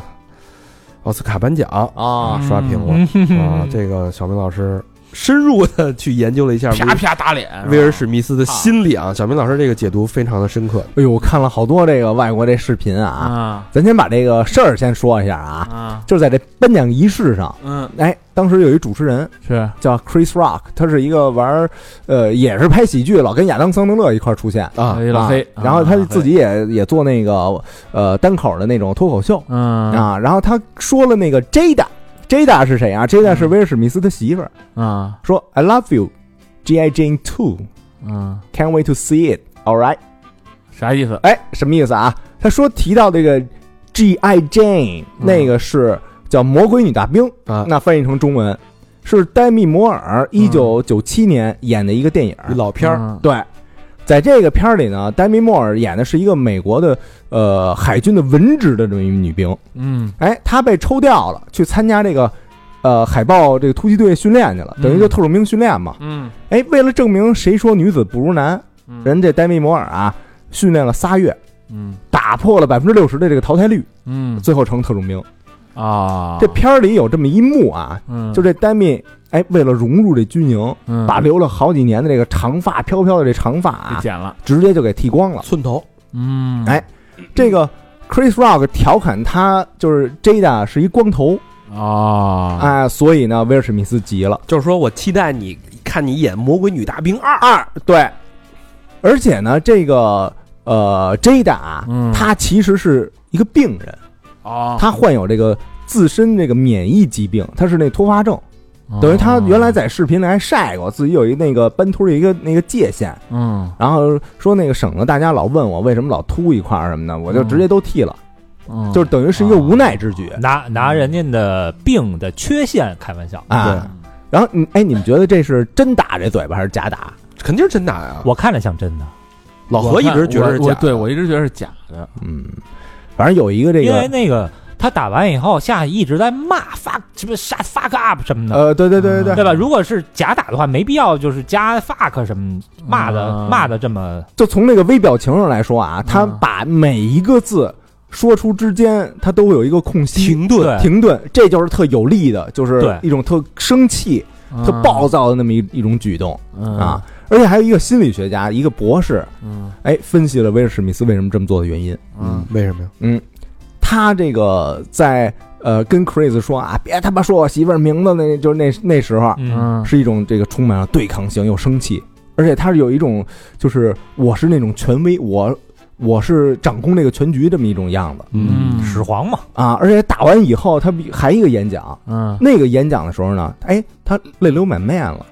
嗯嗯谁啊呀？威尔史密斯啊，哦，啊，他想为就是刚才那个行为啊嗯做出一点辩解，嗯而且呢，他提到那个 overwhelm 的这么一个词，overwhelm 什么意思？就是呃不堪重负，什么应接不暇。那他这个呃感觉啊，就像在这个崩溃的边缘嗯啊，一个傻逼这个玩笑就给他引爆了，嗯他就是这么一种状态。他呢，跟其实他媳妇儿那关系啊特复杂哦，就说过他那个有外有外边儿的有人是吧？啊，对对对，他可能是出于一种这个呃过度，而且还不太成熟的一种保护欲，过去抽那大嘴巴。怎么讲？因为啊，二零一六年他这媳妇儿 Jada 啊又是一六年的事儿，曾对 对对，就吃吃吃吃了一包，就是烤成约巴的辣条，吃了一个玩 R&B 的乐手的辣条。儿你看哎看音乐的哈，这乐手啊叫 August 嗯啊，他这个 Jada 跟 August 俩人出轨了。这 August 是一个什么德行的一个？八月，什么什么样的一人啊？满身纹身嗯啊，有点那个各种腹肌，是一小小黑人。嗯哎，心理学家说了啊，当这个婚姻里其中一方出轨的时候，嗯，他们基本上选择的都是在男性方面特征或者女性方面特征比较明显的这么一个对象。就你这样的呗。哎，比如说啊，比如说你出轨，比如你出轨，你肯定找那种身材好，嗯嗯对吧？就女性特征特别突出的，哎，漂亮又爱找刺激的那种小浪蹄子，啊，对吧？嗯哎，那这女的出轨呢，找的就是那种特爷们儿，嗯外表又粗犷，嗯，有那么点小攻击性，又特爱冲动的那种不。就你这样的吗？ 啊，谁谁都没逃没跑过去吧，反正。然后这个虽然有的时候啊，这出轨对象找的那方啊，其实也没那那么明显，嗯但是被绿那哥们儿或者那姐们儿就会给自己加戏，就觉得肯定是我不太行，我不太够哦所以威尔史密斯是因为那段阴影导致了他这种爆发啊是不是有点儿都六六年前的事儿了？有点牵强，哎有点儿吧，不是，因为他们俩是那种开放性婚姻，那更不至于了吧？不是他自己心里就觉得呀、就觉得那个是不是我不够爷们儿？我不够爷们儿，啊而且就可能脑补了，说哦万一他这出轨对象在那儿，肯定冲上去什么的。哦，可能就是一直是一个心结，对，所以他在这一瞬间，他当时就爆发了，就是啊他变成控制了，不住自己了。对他变成了一个自己就其实不太像自己的那么一人就 overwhelmingly 啊，对他等于就是小崩溃了，失控。嗯，就过去了。哦，呃，我我刚才那个看之前，就刚刚我看有一个那个就金凯利，啊金凯利就是发表一篇言论，说说那个说好莱坞这帮人都他妈是衰的，就啊说当时台下在座的那那些人都是衰的，因为没人敢应该虚他是吧？ 应该虚的，或者直接给他逮了，嗯说是应该直接报警给他逮了。但当中场休息的时候啊，嗯，一帮人过来还安慰威尔史密斯呢。对，所以说他们其实，呃，我可能我我现在一想，可能没准是真的，因为那底不像表演了，已经，不他嗯是为了制造一个事 端，你看他在后边演讲的时候啊，嗯他还提到了一个那个 D，说呃 D 跟我说了，说那个你当到什么事业巅峰的时候，嗯然后一些邪恶的东西就该过来找你了。嗯然后这 D 是谁啊？丹泽尔华盛顿，啊，嗯嗯也是一大咖，对他这么着指着 D 说，那意思就是说我跟丹泽尔华盛顿关系我们俩瓷，啊，而且丹泽尔华盛顿是我我这方面的，嗯我是跟我一头的。所以你们心里要有谁要有那个觉得我办不对的时候啊，你们也掂量掂量，我操，这这说的我觉得有点没劲，这话。对啊吧？就是现在好多人讨论的是哈，是这个脱口秀或者说单口喜剧这东西，尺度、哎，说是一门儿以下犯上的艺术冒犯的艺术，啊。那么我说这些话是一个表演，你会不会因为这个表演而急？这巴掌该不该打？是威尔史密斯没风度，还是这个克里斯什么洛克是吧？嗯啊，Chris Rock，呃，太过分。这 Chris Rock 在美国是一什么级别的？呃，顶尖儿的，挺大郭牌德纲这样的，但是对，但是他之前就拿华裔哎开过这种玩笑，一六年的时候也是奥斯卡，又是一六年，一呃对，就是一六年，一嗯六年奥斯卡，因为那届奥斯卡全是白人得的奖，嗯，然啊然后后丫开始那个主持的时候就还说呢，说操，这他妈的没一个黑人得的奖，都是你们白人得的奖。嗯我觉得这个还 OK，、啊、没问题啊还 OK。哎，后来呢，他就请了这个仨亚洲小孩儿、亚裔小孩儿嗯上台，嗯说这是谁，这是谁，这是谁，然后说他们都是那个普华永道工作的嗯，啊啊，然后他就给这个这仨小孩儿就给了一种说这是我的会计团队，嗯，所以看起来就是给他们贴上标签了，标签脸谱化了嘛，脸谱化。啊什么意思？嗯，没亚洲人就是适合亚洲人干这个书算呆子亚洲人来了就是干会计师、啊嗯，会算数，四大审计，哦，对对对嗯，就就就反只正只能干这个，有一刻板印象吧，就是啊，然后那这个我觉得倒也没 没什么所谓吧。然后底下就觉得这个，就说他这这个笑话啊，嗯呃底下也没什么人乐。然后但确实也不可能嗯了。丫就说啊，说谁要不喜欢这笑话，你们可以啊拿手机上 Twitter 上留言去。嗯但是哎，你们留言的时候啊用那手机，也是这几个孩子造出来的。所以呢，啊他又玩了一个这就是亚个洲人呗，童工啊，或者血汗工厂什么这劳工的这么一梗，他玩这么一一个点都不好笑啊。嗯对啊。之后呢，那个什么林如航，嗯呃，就网上就留言说：“嗯我操，大哥，算了吧，怎么有完没完啊？怎么还拿这种亚裔的这个什么开玩笑啊？嗯啊，就、呃还打了一个 S M H，就是 shake my head，摇头哦，啊，挺反正挺没劲的。反正我是觉得哈，丫拿人这个病开玩笑啊，嗯他把这个脸啊嗯已经伸到威尔史密斯的面前了，啊，啊打不打就是人家的自由，对，就是我的意思就是丫该打。嗯你要威尔史密斯要没打你呢，嗯可能确实人家太大度或者怎么样，但是打了你也他妈没得说，嗯，要搁我我也打。嗯反正这还有一种声音啊，就说威尔史密斯这就有一万种解决这件事儿的方法，比如说啊，上台嗯在边上耳语两句，说孙子你还过了啊，你还道一歉什么。但是他就选择了一种最最暴力、最极端的这么一方法。对，有可能是那个他演那个 Richard 的啊理查德，理查德王嘛，啊，上身了，因为他那理查德王他。当时那个剧里边，他自己陈述的时候啊，就让人 就是让人给揍了没还手。呃不是不是不是不是不是威尔史密斯嘛，就是一啊是个啊保护自己家里那个就是还成没员还没出戏呢。啊，对对对，他确实，其实我觉得做的确实有一点过分，毕竟是一个全世界范围内直播的一个颁奖典礼，嗯，对吧？而且他打的是一个，反正是一个我颁是颁奖颁奖嘉宾是吧？呃不是主持人吧主持人五十七了，嗯，说这一巴掌给打懵懵逼了怎么办呀？ 可是，那你他妈也知道这是奥斯卡呀？对，你丫凭什么在奥斯卡开他妈我这种玩笑呢？我是觉得你是以牙还牙，他以开玩笑的方式打你，用开玩笑的方式找不回来，那我觉得是高级，嗯就是你把手段升级了，啊，对？嗯吧？明明大家是语言的恶毒的攻击，嗯，你就像小明老师刚才那个方法，去耳语一句，嗯对吧？恶心他两句，对嗯对吧？或者说完之后，然后跟用一个什么梗去反反击他一下，嗯我觉得那是高级的，就是他直这人蓄谋了，他妈十个月想一梗恶心你，你十秒钟之内你反应不过来，对，但是但是你把这事儿升级了嘛，就是你诉诸暴力了嘛， 我觉得可能威尔史密斯啊，就是想在十秒钟之内想一词儿反击丫呢，就是操你妈，我想不出来，你妈了逼，越想越生气，去你妈！但是那个克里斯他其实后来接的还是挺好的，就是咱们咱们有一说一啊， 嗯就是他挨打之后那个场面是应该是全世界最尴尬的那个两秒钟，那个当时我看那视频用的说，他说是一个 season 的 comedian，就是特别老道的这么一个喜剧演员。嗯然后丫自己那个反应啊，他说打挨完打以后啊，他嘴里说 I could，嗯，就是说他有一个思思想斗争嗯，啊，没准他想那意思说我可以还手，不是，他想用更什么呃刺激他两句，对，再再再给他两句，啊再给他两句那什么 punch line 什么的，啊但是人家住嘴了，对住嘴完以后，哎，沉了一下，什么那个 I will，然后说这是什么电视有史以来什么最最佳镜头之一，而且用的是 was，对是过去式，啊他已经站在可能事是儿过了现在的角度往第后看了哎哎第二天的角度，啊，哎看现在这件事儿了，这他这反应确实，说实话，确实非常快。要啊你说要是咱们在懵逼了就在上面，因为他从他角度，他是一个无心的冒犯，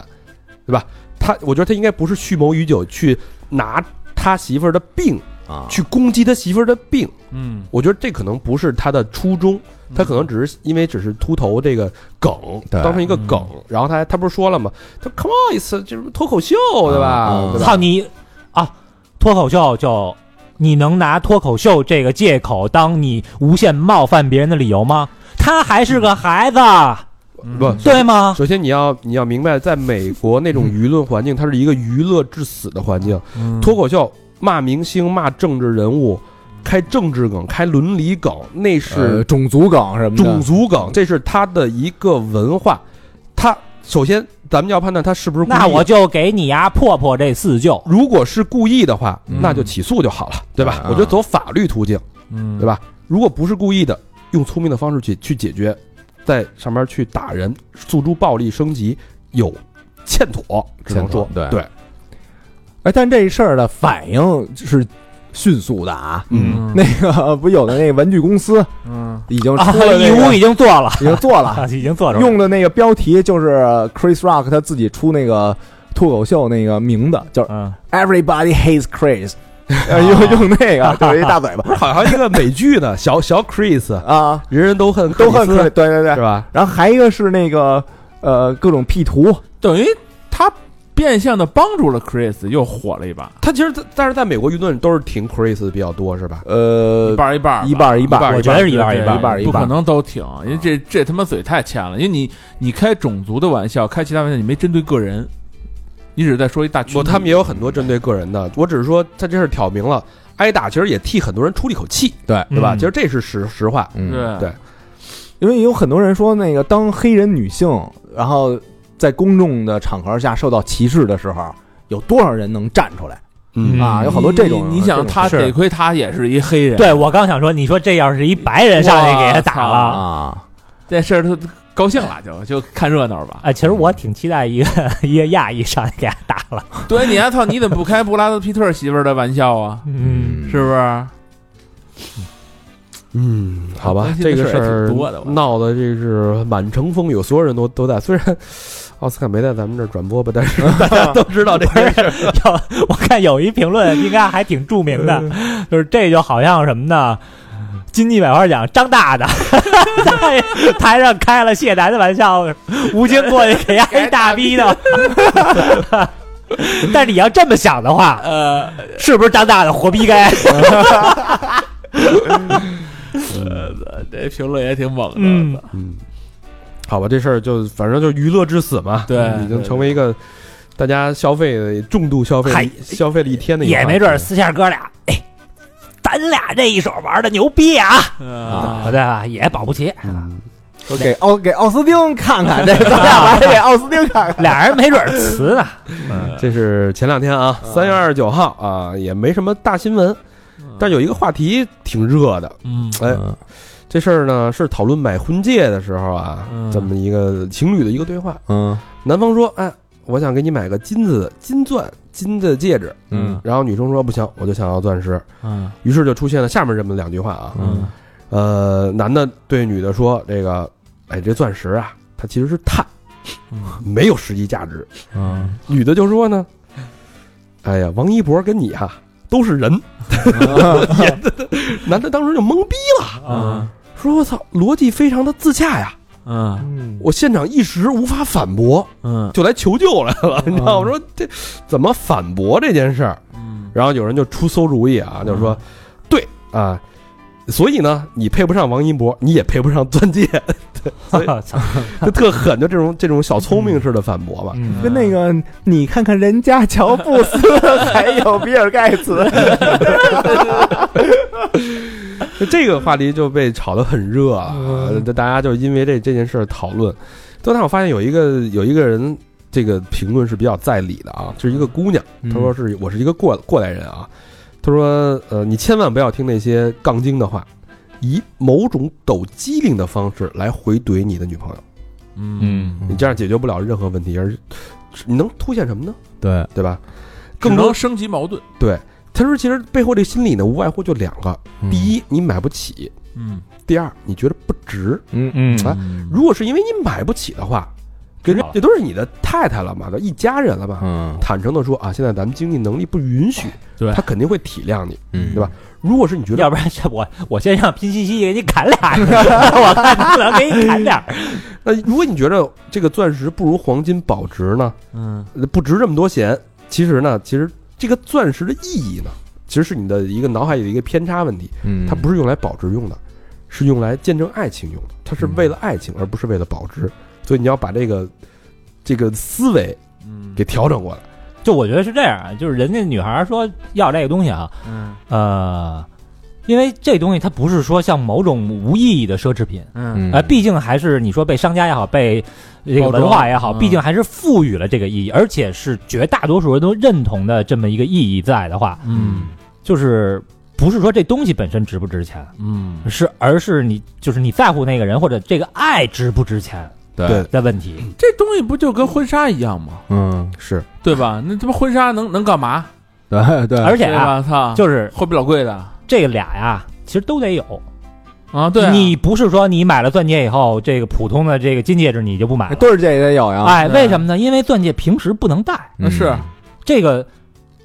勒头发什么的、衣服什么的全剐，你知道吗？对，嗯反正你这路还挺 长的。啊，是，所以这个话题呢就吵得不可开交，嗯，站男的站女的，但是我觉得这个人说的是最在理的，嗯对吧？？其实就是你背后怎么去算这个账，啊嗯就是你在爱情里边算账，就是算不明白的。对对，它不是一个保值的一个作对，用。咱要买得起啊，嗯，就别管值不值。对，嗯是对，呃，要是买不起呢，就 直说。买不起，要不直说，要不换人。对，没错，没错。那可不是 吗？他没错你上张口要这么贵的，那你怎么弄啊？嗯，人家女生应该张嘴了，应该就是知道评估过了，我觉得是，也哇也不好说，谁知道啊？嗯，嗯好吧，嗯这是三月二十九，三月三十号呢，也就是我们录音的今天啊，我们今天翻了半天，没有什么太值得这个跟大家聊的新闻，嗯这新闻就是我们录这期节目吧。嗯然啊后明天的新闻呢，我们没法预知，下下下个月的是呃路演到下个月，三十一号最后一当天一新承闻上启，下的，对，然后应嗯反该正反正预测吧，接下来的新闻就是四月一号那个 呃愚人节，啊， 不少新闻。嗯，好吧，这个就是这期的啊，嗯这个三好晚报呃的之气氛阅读会的三月刊，让我们知道你的想法。如果你觉得这个类型的节目还好呢，那我们就是四月刊见了。如果觉得大家觉得太无聊了，嗯，对吧就直接就我们就砍了。直接那我们就会嗯呃我我觉得不错，好了。我我我们觉得这是一个挺好的方式，是一是帮大家去回顾一下，对，知呃记忆一下，有点像一个声音档案一样。可能你过过个一年两年之后，你突然想起来再听这期节那目年的几月份，哎，有什么事儿？一听啊，就像是一个林林总总帮你去把这事儿一幕一幕过给你，嗯对，还挺，我觉得对我来说还挺有意思和挺有意义的一件事儿。嗯，活历史，好吧，那这期时间就差不多了。嗯节目的最后，老规矩，感谢我们的衣食父母。嗯，第一个朋友是北京朝阳区的朋友，叫瘦的不明显，嗯，新朋友吧，新朋友嗯，留言，读到留言的时候应该已经过年了，祝哥哥们新年快乐。这这哪年呀？过嗯的啊这都乱了，已经。我们两口子在北京工作的时候，偶然听见三好的从《见鬼五》一发入魂，最喜欢，呃，这也是这期节目。我媳妇儿最喜欢老纪讲的那期十啊，嗯至今听完了所有让播的和不让播的，等更等更新渐渐成了我俩的习惯。私房课买了差不多四十期吧，捐款还是第一次。我现在正处在人生最低谷的时刻，事业、家庭、经济的三重压力。念到留言的时候，希望一切都能转好吧。祝三好的哥哥们新的一年粉丝数翻着番儿的涨，真爱娟。 嗯，嗯，应该走出来了吧？对，这走没走出来，回上 radio radio 看找我们喝酒，跟我们聊聊这事儿去呗。一聊就什么都没有了，是啊我觉得忘却。我觉得挺好苦的恼，就当解压吧。其实很多对事儿，你说呃听我们节目，它真的有什么价值呢？它确实有，嗯也不少。但是除了价值之外呢，不就是陪伴解个闷儿吗？哈哈对吧一乐，让你在低谷的时候能自嘲一下，啊对，笑一笑就过去哎心了，态非常重要。是吧？对，我们现在更的也及时嗯啊，嗯，高高产剩那什么似的。哎，好，下一个朋友是吉林市的朋友，让匿名啊嗯留言。感谢三好六年的陪伴，爱你们，祝越来越好。吉林市的朋友，嗯，哟，感谢这位吉林的朋友。这个为啥要匿名啊？真爱券，人家自己写的要匿名，啊，嗯这这匿名的点在哪里？就不想让人家知道他自己人他捐款哎了呀，挺逗的，嗯不想让人知道有钱是吧？啊，可能吧。嗯，好吧，下一个好感朋谢友，这位匿名的朋友。下一个好朋友叫刘宇余影，北京市海淀区的朋友，嗯，呃，留言是请小明老师搓个澡吧，毕竟我已经从最爱小明老师变成了爱高老师、贾斯 汀和小明老师的渣女，双飞娟。渣嗯女了啊！哎，这是不是之前没捐过吧？这个好之前捐说来的是吧？捐过，捐过，就是是我，我还说你这个喜好就是跨度挺大好像不是他，不是啊，不是另外一个，啊另外一这个。名儿听着耳生啊，嗯这第一回捐应该是，嗯，嗯，感谢感谢啊，谢谢啊，谢谢这个好朋友。收到去喽。嗯下一个好朋友来自广东省，带 我一个，带我一个，带我一个，给你来盐的， 来盐的。啊，广东省汕尾市的朋友小吴，哎，小吴留言是：妹妹还有一个月高考了，平时喜欢你们的节目，也是她安利给我听的，我听了也觉得喜欢。希望秋雨妹妹高考顺利，考上理想的大学。借兄弟平台祝福一下双飞娟，这秋雨妹妹啊哦，人考完了，这现在已呃应经嗯该去年七月份、六七月份的时候捐啊的。那这肯定上了。那对，现在肯定是大一了。对啊，圈里虽然也是大家上网课，但是但也大一了。嗯，下一个朋友叫天青色等烟雨，哎呀，杭州的朋友哎呦，留言：一周前被朋友安利脱轨，真是上头，一口气听完了所有。我是代入感很强的人，有时候会不小心在办公室笑出声儿，有时候又会为一些投稿人的遭遇气愤不已，有时也会因为一些经历和我相似感到唏嘘。总之，感谢三好，希望越来越好。双飞娟，嗯，这名儿起的可够诗意的啊！是啊，而我在等你嘛。咱这朋友一周就能听完那么多期节目，也挺狠的啊，嗯连轴转着听啊，你嗯这确实有点这种沉浸式的，啊三十多期呢，啊是，但建议这脱轨就别那个连着哎呃连着听那么多负能量，不好。对对嗯对，脱轨因为某种原因啊，有的朋友说，哎，后台说嗯你说你们他妈的变了什么的什么的，哎，这个呃懂的朋友、熟悉的朋友都知道啊，嗯我们脱轨做了三十多期了，对，如果为了赚钱，我何必等到三十多期之后我再赚呢？嗯，好吧大家嗯就动动脑，在你骂之前好不好？我们为什么做出这个决这个决定，也不是我们想做的。大嗯局势，大局势的，高老师的话说，我们损失多少流量呢？对，在在这点钱面前，对吧？我们这个流量是是好吧，所以亏大发了啊。在喷我们之前，请先思考啊！嗯咱们不是第一天认识，好吧？你说你要是第一天听节目，我我原谅你，对对吧？都是老朋友了。嗯，呃，下一个好朋友，你嘎嘎子啊，哎呀，嘎子，嗯，呃，北京门头沟的啊，留言，各位三好三好哥哥晚上好，我是濒临啊，这是你嘎的好哥哥啊，不是你嘎， 我是濒临破产二里的 POS 机男孩儿，嫖了这么多年，今天来补个捐款。如果说 POS 机那件事儿算是我人生第一个经济危机的话，我把我人生第二段经济危机投稿到三号邮箱了，期待《濒临破产三》的播出。嘿，又危机了，另外，希望读到我的留言的时候，我的第三次金融危机已经过去了。哎，呃，日常催更真夜，真爱捐。哎呦嗯您就危机的这么多呀，都危机了就别圈了你。对，这个咱不能破罐破摔啊，啊是吧？还是得自己做好这个还款计划，是一步一步来。是这个濒临破产这个选题，我们确实也好久没做了啊。对，回头你这危机危机，你一人撑起了一击，濒 濒临破产的你。嗯，呃，希望你早日走出危机。嗯对下一个朋友叫于先生，郑州的朋友，嗯，留言：三好的大哥们，你们好，节目给了我很多启发，略表心意，还望见谅。今天我过生日，想听你们一句祝福，但读到这一条的时候呢，应该已经过去好几个 月了。愿三好越来越好，嗯，真爱娟，这是五月十二号，哟，快了，了二一年的五月十12二号，那还真快了，还一个多月。 还一个多月啊那！提前祝提前祝小啊小提鱼前啊祝生日快 乐，祝小鱼生日快乐！啊，希，嗯，希望一切都好啊。嗯，小鱼，下一个好朋友叫耿一鸣儿，哎，嗯山东青岛的朋友留言，今天是二零二一年五月十号，五月十一啊不，五月十二号，刚刚听完一八年的土味情歌，捐一个，看看我什么时候能听到。初三号越来越好，真爱捐啊，一鸣八儿年啊，真是四年以后你听了，积压了一年了。啊嗯，我的情歌又陆续更了好几期啊，嗯，感谢一鸣。下一个好朋友叫董阳，上海的朋友留言是：从今年开始听播客，情感类的、认知类的，到有幸被安利三好，现在每天上下班的路上，陪伴堵过堵车的就是哥儿几位了，正在一期一期往前翻着听。感谢你们的节目，站在不同的视角、多元的内容和话题，也喜欢你们请来的嘉宾，每次都听着入迷，听到自己开始挂着傻笑。希望你们一直继续做下去，有趣而又拓展思维，时而又有沉重的话题。喜欢三好双飞娟，嘿说的多好，啊，是有腔调啊，这个嗯，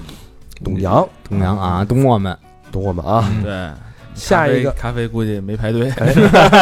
上海最近疫情严重啊，董阳保护好自己， 包包自己啊。下一个朋友是叫马兰，大连市的朋哎，友，马兰头发，哎，嗯，啊马兰开花二十一嘛，对，留言今天听了发廊小哥这一期，哎嗯再次来许愿与还愿了。希望我的店今年不会赔钱。我是做运动康复的，希望有机会去北京给三好的哥哥们调理一下肩颈。哎哎呦，呦太哎呦太需棒要了，需要啊，太棒了，你说我感觉我这儿啊，确实有点紧哎呦呵，谢谢马兰啊，嗯啊。嗯有机会啊，感谢有马兰机会啊，有机会有嗯机来，我们会请你喝酒。这应该是姑娘吧？啊带山峰兰，另带两位技师前来， 感谢感谢感谢。今年的也是各种的不稳定吧，希望你的你的这个小小的事业嗯可以一帆风顺啊，对在给别人解除痛苦的呃前提下，啊，嗯也别忘了我 们， 谢谢谢谢谢谢，是啊，嗯呃，下一个最后一个好朋友叫二十二，哎，这个海淀区的朋友，嗯，留言等啊等等啊等，终于在发廊小哥歌单这一期听到了自己捐款的第一读，嗯，一边做表一边听，大肠老师都读一半了，我才反应过来读的是我，赶紧倒回去重新听，然后开心的立马又捐了俩。嗯哎嘿，喂，二二你开心吗？现在哎 啊，再次表白高老师，哥哥们牛逼，两个嗯双飞捐，哎呦嗨，谢谢二十二啊，谢谢谢谢谢谢二十二啊，咱都着重强调几次。谢谢，乐一个乐一个，二十二这个名字也猜不出男女，你说是？嗯二十二岁嘛，啊，二十二中是吧？那那明男的天也不就变二十三了是吧？ 欢迎大家继续跟我们互动啊！去我们的微信公众平台搜索“三好 radio”，三好就是三好的汉语拼音，radio 就是 R A D I O，或者去我们的新浪微博搜索“三好坏男孩儿”。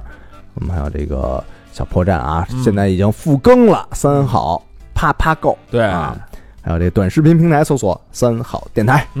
都有。好吧，这期节目就到这儿了，感谢大家的收听，拜拜拜哎